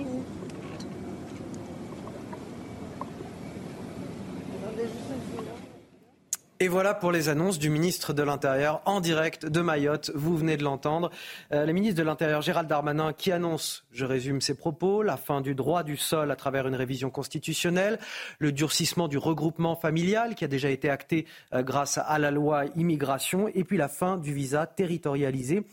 Euh, je suis venu rétablir la paix publique à Mayotte. Alors, euh, selon vous, autour de la table, est-ce que les propos euh, tenus par le ministre de l'Intérieur, Guillaume Bigot, sont de nature à pouvoir rétablir à, court ou à moyen terme la paix à Mayotte aujourd'hui?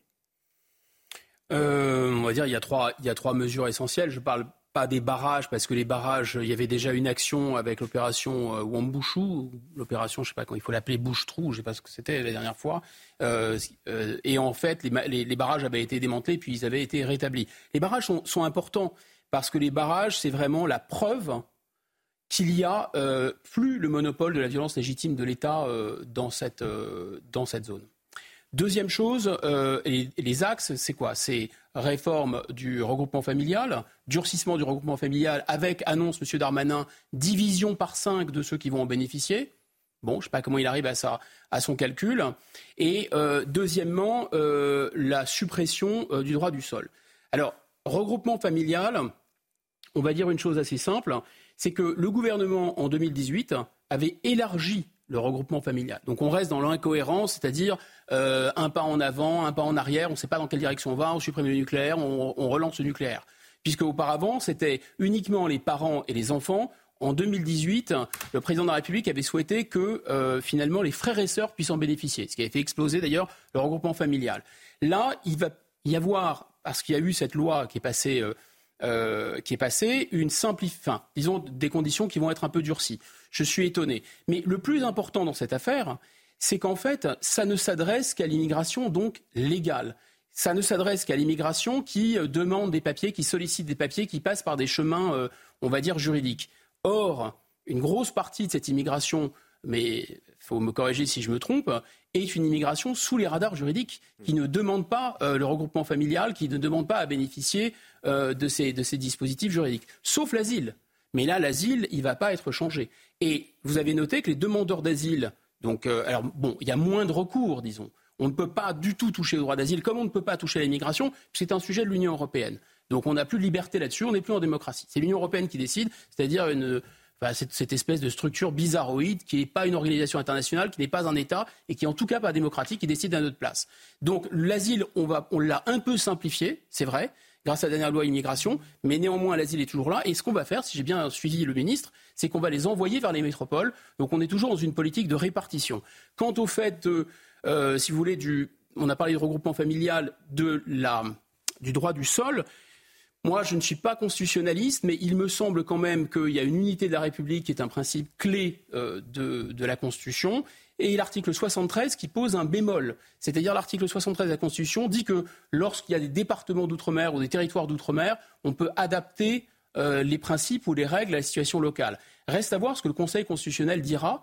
Euh, il faut donc passer par une révision constitutionnelle, a dit euh, M. Darmanin, mais comme vous savez, il y a plusieurs verrous maintenant à la révision constitutionnelle, et notamment le fait que le Conseil constitutionnel soit d'accord avec la révision constitutionnelle. C'est-à-dire que c'est une démocratie sous cloche. Il y a l'Union européenne d'un côté, et il y a de l'autre les juges qui, comme ça, décident si oui ou non on a le droit de modifier même notre constitution, même si euh, le, le- le peuple ou les élus du peuple sont d'accord.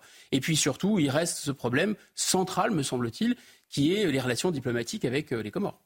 Vincent Roy, euh, l'une des premières choses dites par le ministre de l'Intérieur, c'est je suis venu apporter des réponses aux, aux- aux questions migratoires, aux problèmes migratoires. Oui, je vous disais tout à l'heure, le voici au pied du mur.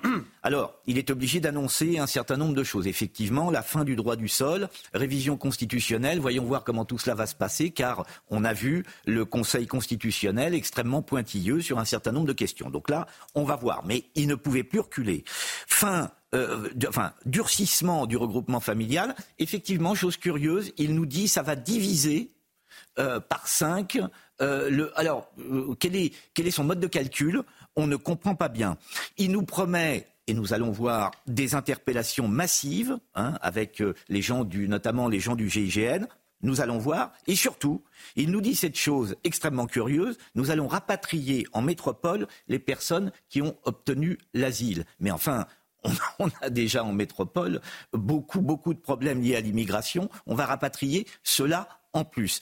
Je termine par un point. Effectivement, tout cela, et Guillaume Bigot l'a bien souligné, tout cela ne concerne que l'immigration légale, c'est-à-dire des gens qui vont demander l'asile. Or, on a vu beaucoup de Congolais arriver. On ne s'intéresse pas euh, aux flux migratoires voilà, Des gens qui arrivent par bateau et qui Voilà. arrivent de Comment manière illégale. enrayer jusqu'à maintenant sur ce train de mesures, sauf peut-être du droit du sol s'il est appliqué, parce qu'il y a effectivement beaucoup de femmes qui veulent venir accoucher à Mayotte de façon à ce que leurs enfants deviennent français, euh, sauf cette mesure-là, comment enrayer l'immigration illégale, celle qui vient évidemment des Comores, comme on le sait, mais celle aussi nouvelle qui vient d'Afrique? Il a eu un mot intéressant sur euh, le bilan de, de l'opération euh, Wambouchou, toutefois l'an dernier, euh, puisqu'au début de l'émission, je disais voilà, ça n'avait pas eu de résultat concret sur le quotidien des Mahorais. Euh, Évidemment, on ne dit pas que ce n'a pas eu, euh, Ah oui. voilà, qu'il n'y a pas eu Bah, des choses peut- qui ont été faites pas à ce moment-là. d'une certaine façon. Non, mais il dit, ce- mais on peut lui reconnaître, en tout cas, on peut reconnaître l'action des forces de l'ordre sur sûr. place l'an dernier. Un travail très dur, 60 efficace. chefs de bande ont été arrêtés. Et il y a plus de policiers, dit-il, euh, réunis sur l'île de Mayotte euh, qu'à Marseille, Lille et Lyon réunis. Donc on a une île qui fait moins de 300 000 habitants par rapport à de grandes métropoles où il y a plusieurs millions d'habitants. Et là, on a plus de policiers réunis sur l'île de Mayotte. Évidemment, il y a un investissement extrêmement fort. Il y a eu un investissement extrêmement fort des forces de l'ordre. Mais ce qu'on a dit sur ce plateau depuis ce matin, je le rappelle aussi, c'est que la question n'est peut-être pas celle-là, c'est peut-être celle de l'immigration et de ce que ne peut pas faire le ministère de l'Intérieur et le ministre de l'Intérieur malgré toute sa bonne volonté et malgré toute la bonne volonté des forces de l'ordre, puisqu'on l'a vu euh, sur place. Mais non, mais je crois que ce- ce- on, peut, on peut lui faire crédit, euh, le fait qu'il ait- il ait- il a mis les moyens, il avait envie que ça fonctionne, euh, il prend sa tâche à cœur. Personne ne peut, ne peut faire ce procès à Gérald Darmanin, ce serait très malhonnête. hein. Euh, de la même façon que les professionnels qui sont sur place, à commencer par le GIGN, à commencer par les, CRS qui ont, été déployés sur place, etc. Tous ces gens-là vont au contact, ils sont très courageux, ils affrontent des gens qui sont parfois très très très violents. Bon, il n'y a, rien à dire là-dessus, si ce n'est que ce sont des opérations ponctuelles. C'est-à-dire que quand ils y vont, ils se déploient, ça fonctionne, ça améliore les choses, mais dans la durée, euh, soit on laisse les gens sur place. Alors là, apparemment, il y a un peloton de GIGN qui est resté sur place, mais, euh, mais sinon, ça, recommence. Et c'est vraiment l'image du tonneau des Danaïdes. On va marquer une courte pause sur CNews. On revient dans un instant. On évoquera à nouveau cette question de, de l'île de Mayotte, l'exaspération des habitants, la visite de Gérald Darmanin sur place. Nous sommes là-bas avec Célia Barotte, notre envoyée spéciale. À tout de suite sur CNews.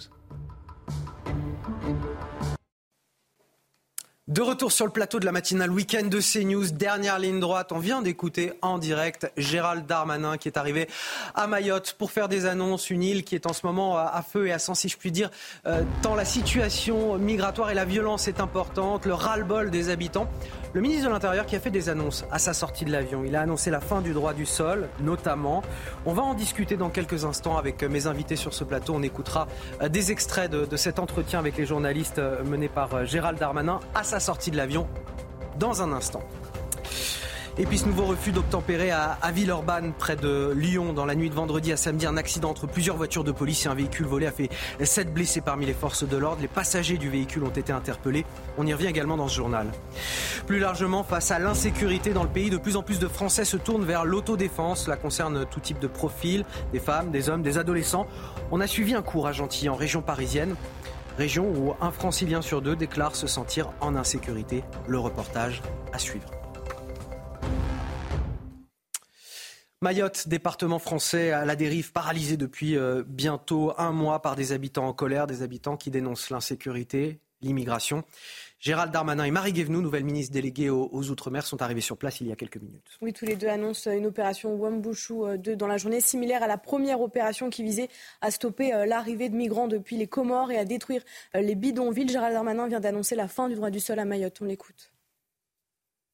Le président de la République m'a chargé de, de dire aux Mahorais que nous allons prendre une décision radicale qui est l'inscription de la fin du droit du sol à Mayotte dans une révision euh, constitutionnelle que choisira le président de la République, c'est-à-dire qu'il ne sera plus possible de devenir euh, français si on n'est pas soi-même euh, enfant de parents français. Et nous couperons ainsi littéralement l'attractivité qu'il peut y avoir dans l'archipel maorais.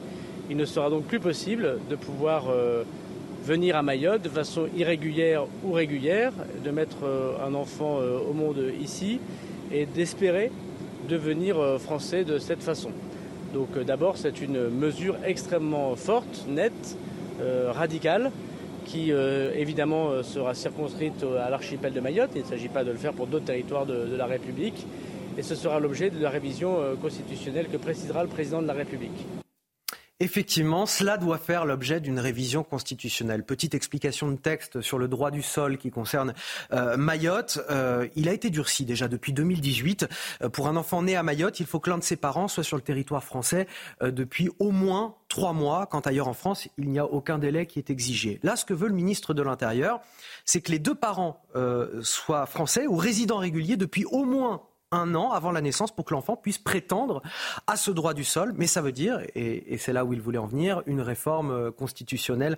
Aujourd'hui, peut-être un mot sur cette mesure qui est proposée par le ministre de l'Intérieur. Ben, la question à se poser est celle, évidemment, de la réaction du Conseil constitutionnel. Or, on a vu que ce oui, parce que ça ne concernerait que Mayotte, du coup. voilà. On a vu que ce Conseil constitutionnel était d'une certaine manière euh, euh, dévoyé. J'entends par là que son rôle à l'origine n'était pas celui qu'il tient aujourd'hui, c'est-à-dire un rôle de censeur. Il était là pour contrebalancer d'une certaine façon des décisions du Parlement. C'était un conseil de juristes au départ. Aujourd'hui, on voit qu'il agit comme une censure politique et par conséquent comme un contre-pouvoir. Comment va-t-il réagir? Vous pouvez annoncer toutes les mesures, même si celles-ci a, du poids et aura euh, d'une certaine manière un impact. Mais la fin du droit du sol, elle ne se fait pas toute seule. Révision constitutionnelle, réaction du Conseil constitutionnel, j'ai envie de dire, attendons de voir. Mais voyons quel rôle va jouer le Conseil constitutionnel précisément dans toute cette affaire. On peut craindre une censure du Conseil constitutionnel légitimement. Fin du droit du sol, durcissement du, regroupement euh, familial. Euh, auparavant, il fallait être présent sur euh, le sol de Mayotte durant 18 mois au moins et avoir un titre de séjour d'un an. C'est prolongé, ce sera prolongé. En tout cas, ça l'est grâce à la loi immigration, désormais à trois ans de présence sur le territoire et un titre de séjour d'au moins cinq ans. Et selon le ministre de l'Intérieur, cela devrait réduire les recours au regroupement familial, les diviser par cinq. Écoutez, euh, s'il a des ressources en intelligence artificielle, peut-être c'est peut-être ChatGPT qui lui a suggéré ça, je ne sais pas. Euh, non, parce qu'on peut sincèrement, s'il y a quelque chose de sérieux derrière, et peut-être quelque chose de sérieux, c'est de voir les données qui concernaient tel ou tel type de profil et d'appuyer sur le bouton et, que la machine vous calcule et anticipe par rapport au flux futur. Ça, ce serait le calcul le plus sérieux. Honnêtement, c'est quand même extrêmement difficile. Par définition, euh, l'avenir reste imprévisible. Donc je ne sais pas comment on va pouvoir euh, dire à l'avance que ça va réduire par 5 euh, les gens qui bénéficient du regroupement familial. Moi, je veux simplement noter que... Quel est l'angle mort là, de, ce qui est, de ce qui est proposé? Vous savez, de toute façon, le regroupement familial, il explose. Quoi qu'il arrive, alors effectivement, la dernière, la dernière loi qui a été prise sur l'immigration c'est une loi euh, qui euh, déjà le, durcit un peu sur le regroupement familial, limite un peu les recours pour le droit d'asile. Mais enfin, après 2018, avait déjà élargi considérablement le périmètre du regroupement familial. Donc, euh, comme sur beaucoup de sujets, les, Français sont perdus. C'est-à-dire qu'il faut supprimer le nucléaire, après il faut relancer le nucléaire, il faut élargir le droit, le regroupement familial, après il faut limiter le regroupement familial. Donc, difficile de savoir à Mayotte, dans ce département, ce que ça va donner exactement. Ce qui est sûr, c'est qu'il y a beaucoup de gens probablement qui ne sont pas dans, euh, des procédures légales. C'est-à-dire que c'est une immigration par définition illégale, sous les radars juridiques. Ils ne font pas nécessairement des demandes euh, de regroupement familial. Et donc, euh, donc dans ces conditions, euh, c'est pas certain que ça ait un effet drastique sur, le, sur la volumétrie, enfin sur les volumes qu'on n'arrive pas à contrôler. L'angle mort, c'est effectivement une, une, immigration qui ne se déclare pas, c'est-à-dire une immigration qui ne fait aucune demande d'asile. C'est ça l'angle mort du discours de, de Gérald Darmanin. C'est cette immigration qui effectivement passe sous, le, sous les radars, qui ne fait aucune demande d'asile, etc. Et la réadmission dans les pays d'origine qui semble voilà, aussi, ça. Euh, Sans discuter de la bonne volonté de M. Darmanin, elle est incontestable. Il y a deux écueils. Un, la bonne volonté de l'archipel des Comores et d'autres pays qui ne veulent pas reprendre leurs ressortissants, exactement comme une métropole. Et deux, l'Union européenne qui nous empêche, et les textes internationaux, qui nous empêchent de limiter la portée du droit d'asile. Gérald Darmanin qui a voulu euh, défendre le bilan de l'opération euh, Wambouchou, 60 chefs de bande arrêtés, et il a rappelé les effectifs euh, de police mobilisés sur place. Je vous propose de l'écouter. Je rappelle qu'il y a à Mayotte plus de policiers et de gendarmes qu'il n'y en a à Marseille, à Lille et à Lyon réunis. C'est bien qu'il s'agit d'une situation qui est particulière et les barrages ne permettent pas souvent aux forces de l'ordre d'intervenir.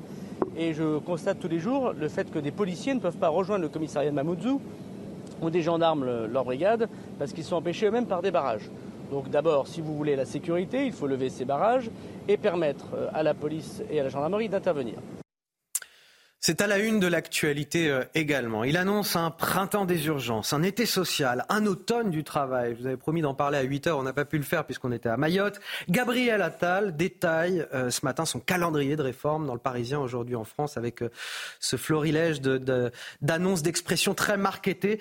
Un calendrier ou plutôt un catalogue de, mesures, des propositions floues, des promesses d'annonces ou encore, Marine, des, des réformes déjà connues. Oui, jeunesse, logement, sécurité, santé, cela fait beaucoup de priorités pour les prochains mois.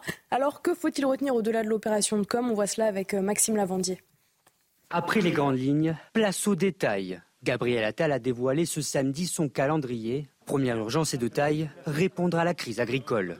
Le Premier ministre recevra en début de semaine les représentants des agriculteurs avant de dévoiler le projet de loi d'orientation agricole au Salon de l'agriculture.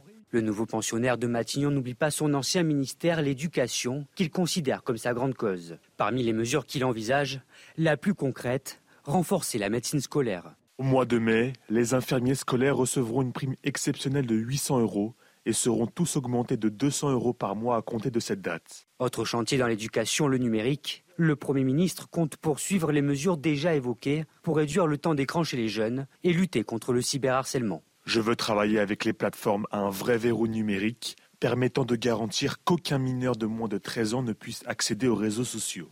Autre priorité pour le Premier ministre et les Français, la sécurité, avec le déploiement de 230 nouvelles brigades de gendarmerie. Pour lutter contre le trafic de drogue, un plan anti-stup sera présenté en mars, tourné vers les villes moyennes. On va notamment taper les dealers au porte-monnaie en donnant la possibilité de geler et de saisir les avoirs des trafiquants. Printemps des urgences, été social ou encore automne du travail. Malgré une feuille de route bien remplie, Gabriel Attal compte mener à bien sa mission, sans aucun temps mort. Il n'y aura donc pas d'hiver sur la politique du gouvernement. Guillaume Bigot, euh, que vous inspire euh, euh, ce, calendrier de mesures, cet inventaire à l'après-vert Il y en a beaucoup hein, quand on lit l'interview.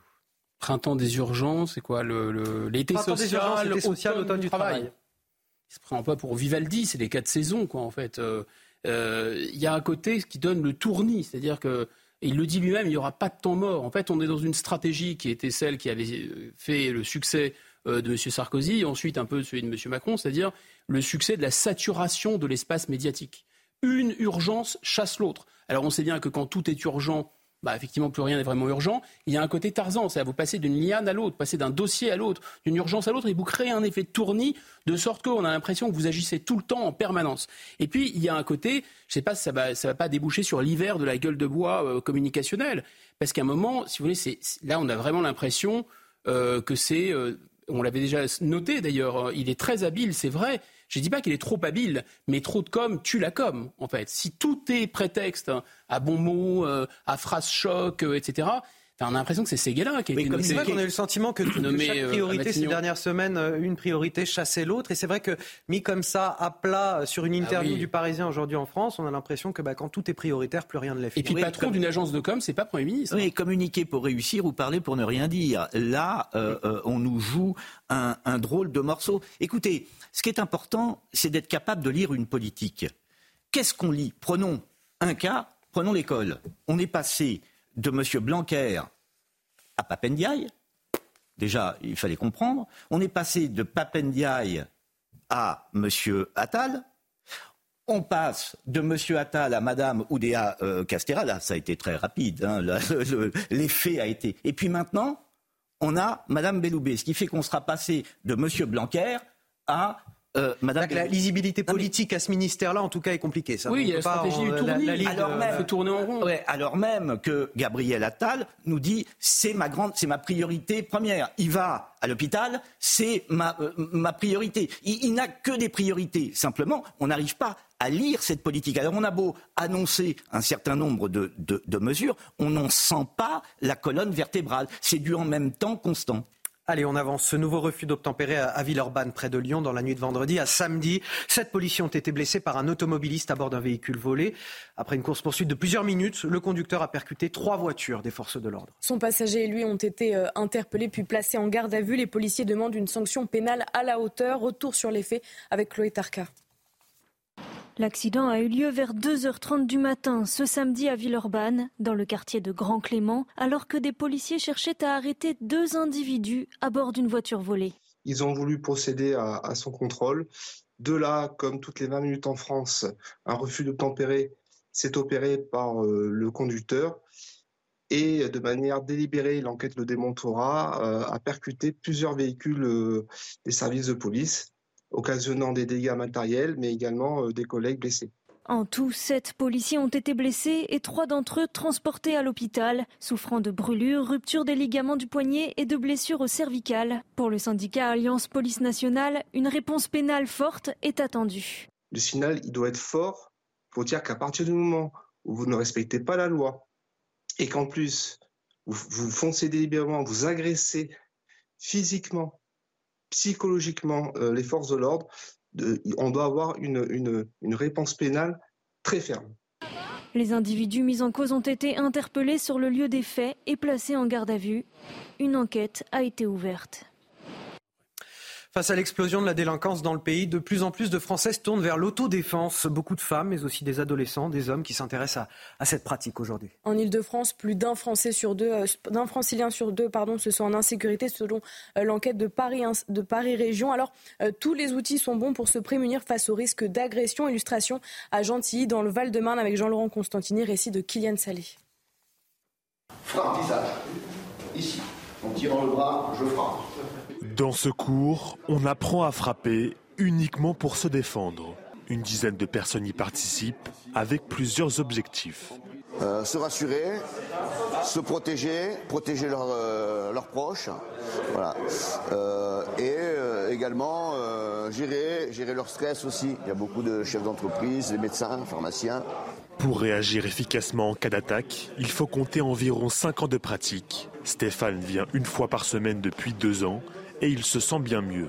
C'est-à-dire qu'on se sent plus, plus sûr de soi, même des clients qui viennent ou autre chose, on se sent, voilà, on, on va au, plus au contact qu'on pourrait avoir peur avec, euh, avec certaines personnes. Caroline n'en est qu'à ses débuts. Ah oui, je fais une griffe au visage. Ah non, ah non c'est ça, c'est la main comme ça Ouais, non, c'est tu l'avais. Elle participe au stage intensif de 4 heures pour travailler ses réflexes. Ça m'est déjà arrivé de d'avoir un échange qui aurait pu mal tourner. Et en fait, euh, j'ai bien vu que on n'a pas les mêmes réactions. On, côté, là, on est en confiance, donc euh, le stress ne joue pas du tout. Dans la dernière enquête de l'Institut Paris Région, la sécurité est la deuxième préoccupation des Franciliens. Les inscriptions à ces cours augmentent. Chaque semaine, Antoine est obligé de refuser des demandes de participation. Même si euh, l'État a le monopole de la violence physique légitime, aujourd'hui, ben, on a des Français qui décident d'apprendre à se défendre eux-mêmes plutôt que d'attendre que ce soit euh, la police, par exemple, qui vienne les défendre, des policiers déjà débordés. En effet, je me demande ce qu'aurait dit euh, Madame Borne si elle avait regardé ce reportage, si elle était sur le plateau. Peut-être qu'elle aurait dit tiens, voilà des gens qui veulent conjurer leur sentiment d'insécurité, puisque pour elle, ça n'est qu'un sentiment. Non, ce sont des gens là qui sont dans le réel. Vous savez, Lacan disait le, le réel, c'est quand on se cogne. Euh, voilà des gens qui sont clairement dans le réel et qui essaient de s'organiser parce que la défaite de l'État est telle en matière de sécurité qu'ils ont peur, tout simplement. Guillaume Bigot, un mot rapide. Bon, je pense que la violence n'est pas la force. Euh, la violence, euh, bien sûr, il ne faut pas que les gens se fassent justice eux-mêmes et, la, violence, c'est un monopole de, de l'État, la violence légitime. Mais la force, c'est très différent et nous restons des mammifères. Et, euh, et quand vous avez, euh, enfin tout le monde a fait cette expérience, si vous avez peur d'un chien agressif, hein, euh, il peut vous mordre. Quand vous avez moins peur, ça fait baisser l'agressivité. Donc une société dans laquelle les citoyens et les citoyennes d'ailleurs sont en mesure de se défendre, ont appris à se défendre, c'était un peu l'objet quand même du service militaire, eh bien le niveau général de violence est beaucoup moins important. Donc ça a un effet, euh, c'est pas seulement sur le sentiment, c'est un effet d'apaisement aussi, c'est un effet de sérénité. 8h45 sur CNews. Le rappel de l'actualité, Marine Sabour. Des centaines de personnes réunies hier contre le projet de l'autoroute A69 malgré l'arrêté de la préfecture interdisant la manifestation. Des affrontements entre zadistes et forces de l'ordre ont éclaté dans l'après-midi. La jeune militante écologiste suédoise Greta Thunberg était présente. Elle a dénoncé un projet qui, je cite, va détruire la nature et des terres inestimables et qui va nous enfermer dans un système toxique fondé sur l'exploitation, l'extraction et la pollution. Une toile du peintre Monet aspergée de soupe par deux militantes du mouvement écologiste Riposte Alimentaire. Les faits se sont déroulés hier au musée des Beaux-Arts de Lyon. Sur X, le maire écologiste Grégory Doucet dit regretter l'action, mais face à l'urgence climatique, l'angoisse est légitime, a-t-il ajouté. Le musée annonce porter plainte. Et puis Israël affirme avoir trouvé un tunnel du Hamas sous le QG de l'UNRWA, l'Office des Nations Unies pour les réfugiés palestiniens situé à Gaza. Un ministre israélien demande la démission de son chef, affirmant que l'entrée du tunnel serait située près d'une école gérée par l'agence, avec une infrastructure électrique reliée directement à son siège. Alors, si elle manie l'art du self-défense, c'est contre la langue de bois. Sonia Mabrouk est sur ce plateau avec nous. Bonjour Sonia, c'est un plaisir de vous recevoir. bonjour à tous. Comme chaque dimanche, vous animez tout à l'heure et vous interviewez une personnalité dans le grand rendez-vous CNews Europe 1 Les Échos, qui est votre invité du jour. Ce sera Nicolas Dupont-Aignan, président de Debout la France et député de l'Essonne. Évidemment, nous allons parler euh, sur euh, bien l'actualité du jour, les annonces de Gérald Darmanin à Mayotte, avec quand même une annonce importante sur la fin du droit du sol, ce qu'en pense notre invité, puis cap sur les européennes euh, également, avec cette question, cette interrogation, l'impossible union des droites. Nous en parlerons avec notre invité en direct à 10h avec la karatéka de l'actu, euh, Sonia Mabrouk. On vous attend. J'innove un petit peu, je vous ai chaque dimanche. Aikido, plutôt, Aikido, Aikido. On vous retrouve tout à l'heure à 10h pour le grand rendez-vous CNews Europe 1, Les Échos. On va passer aux, armes à feu imprimées en 3D qui ont été euh, saisies cette semaine à Marseille. 14 personnes âgées de, 18 à 30 ans ont été interpellées. Elles participaient à un vaste réseau de fabrication entre la France et la Belgique. Des armes qui sont ensuite revendues sur des plateformes en ligne. Oui, à Pontoise, en région euh, parisienne, les experts de la gendarmerie prennent la question très très au sérieux. Ils nous ont expliqué comment sont fabriquées euh, ces armes et comment ils luttent contre les réseaux. C'est un reportage de Fabrice Elsner et Charles Pousseau. Voici un Glock 25. Une arme régulièrement utilisée par la gendarmerie. Et voici son équivalent, imprimé en 3D. Des armes produites simplement avec une imprimante, du plastique et autres matériaux classiques. Dans la fabrication de cette arme en particulier, on va trouver des pièces totalement imprimées en 3D, comme la crosse, la carcasse, la poignée, le gardement antérieur, mais aussi des pièces qui vont être réalisées euh, en métal. Donc ici par exemple le canon hein, qui est fait euh, dans un tube d'acier. Les premiers pistolets imprimés en 3D remontent à 2013 aux États-Unis. Cette pratique illégale rend ces armes intraçables Alors pour les retrouver, la police doit recourir à différentes méthodes. Les forces de l'ordre en France disposent de services euh, plutôt dédiés à la matière cyber et qui euh, notamment procèdent à des surveillances euh, sur, sur certains réseaux plus ou moins fermés ou sur, sur toute source de données. Ces armes sont découvertes généralement dans le cadre d'enquêtes judiciaires ayant pour support notamment du travail numérique, mais pas uniquement. On, les, on peut les retrouver dans le cadre d'enquêtes judiciaires sur des trafics d'armes tout à fait conventionnels. Même si cette pratique n'est pour l'instant pas généralisée, les forces de l'ordre restent inquiètes face à l'émergence de ce procédé et son développement technologique rapide. Ah, on arrive à la fin de cette matinale sur CNews. Merci de nous avoir euh, suivis. Vous restez avec nous. On va bien sûr poursuivre sur CNews avec euh, l'heure des pros euh, d'Eliott Deval qui reviendra bien évidemment sur les annonces de Gérald Darmanin qui est arrivé ce matin à Mayotte que vous avez pu suivre en direct dans la matinale. Restez avec nous, l'info continue.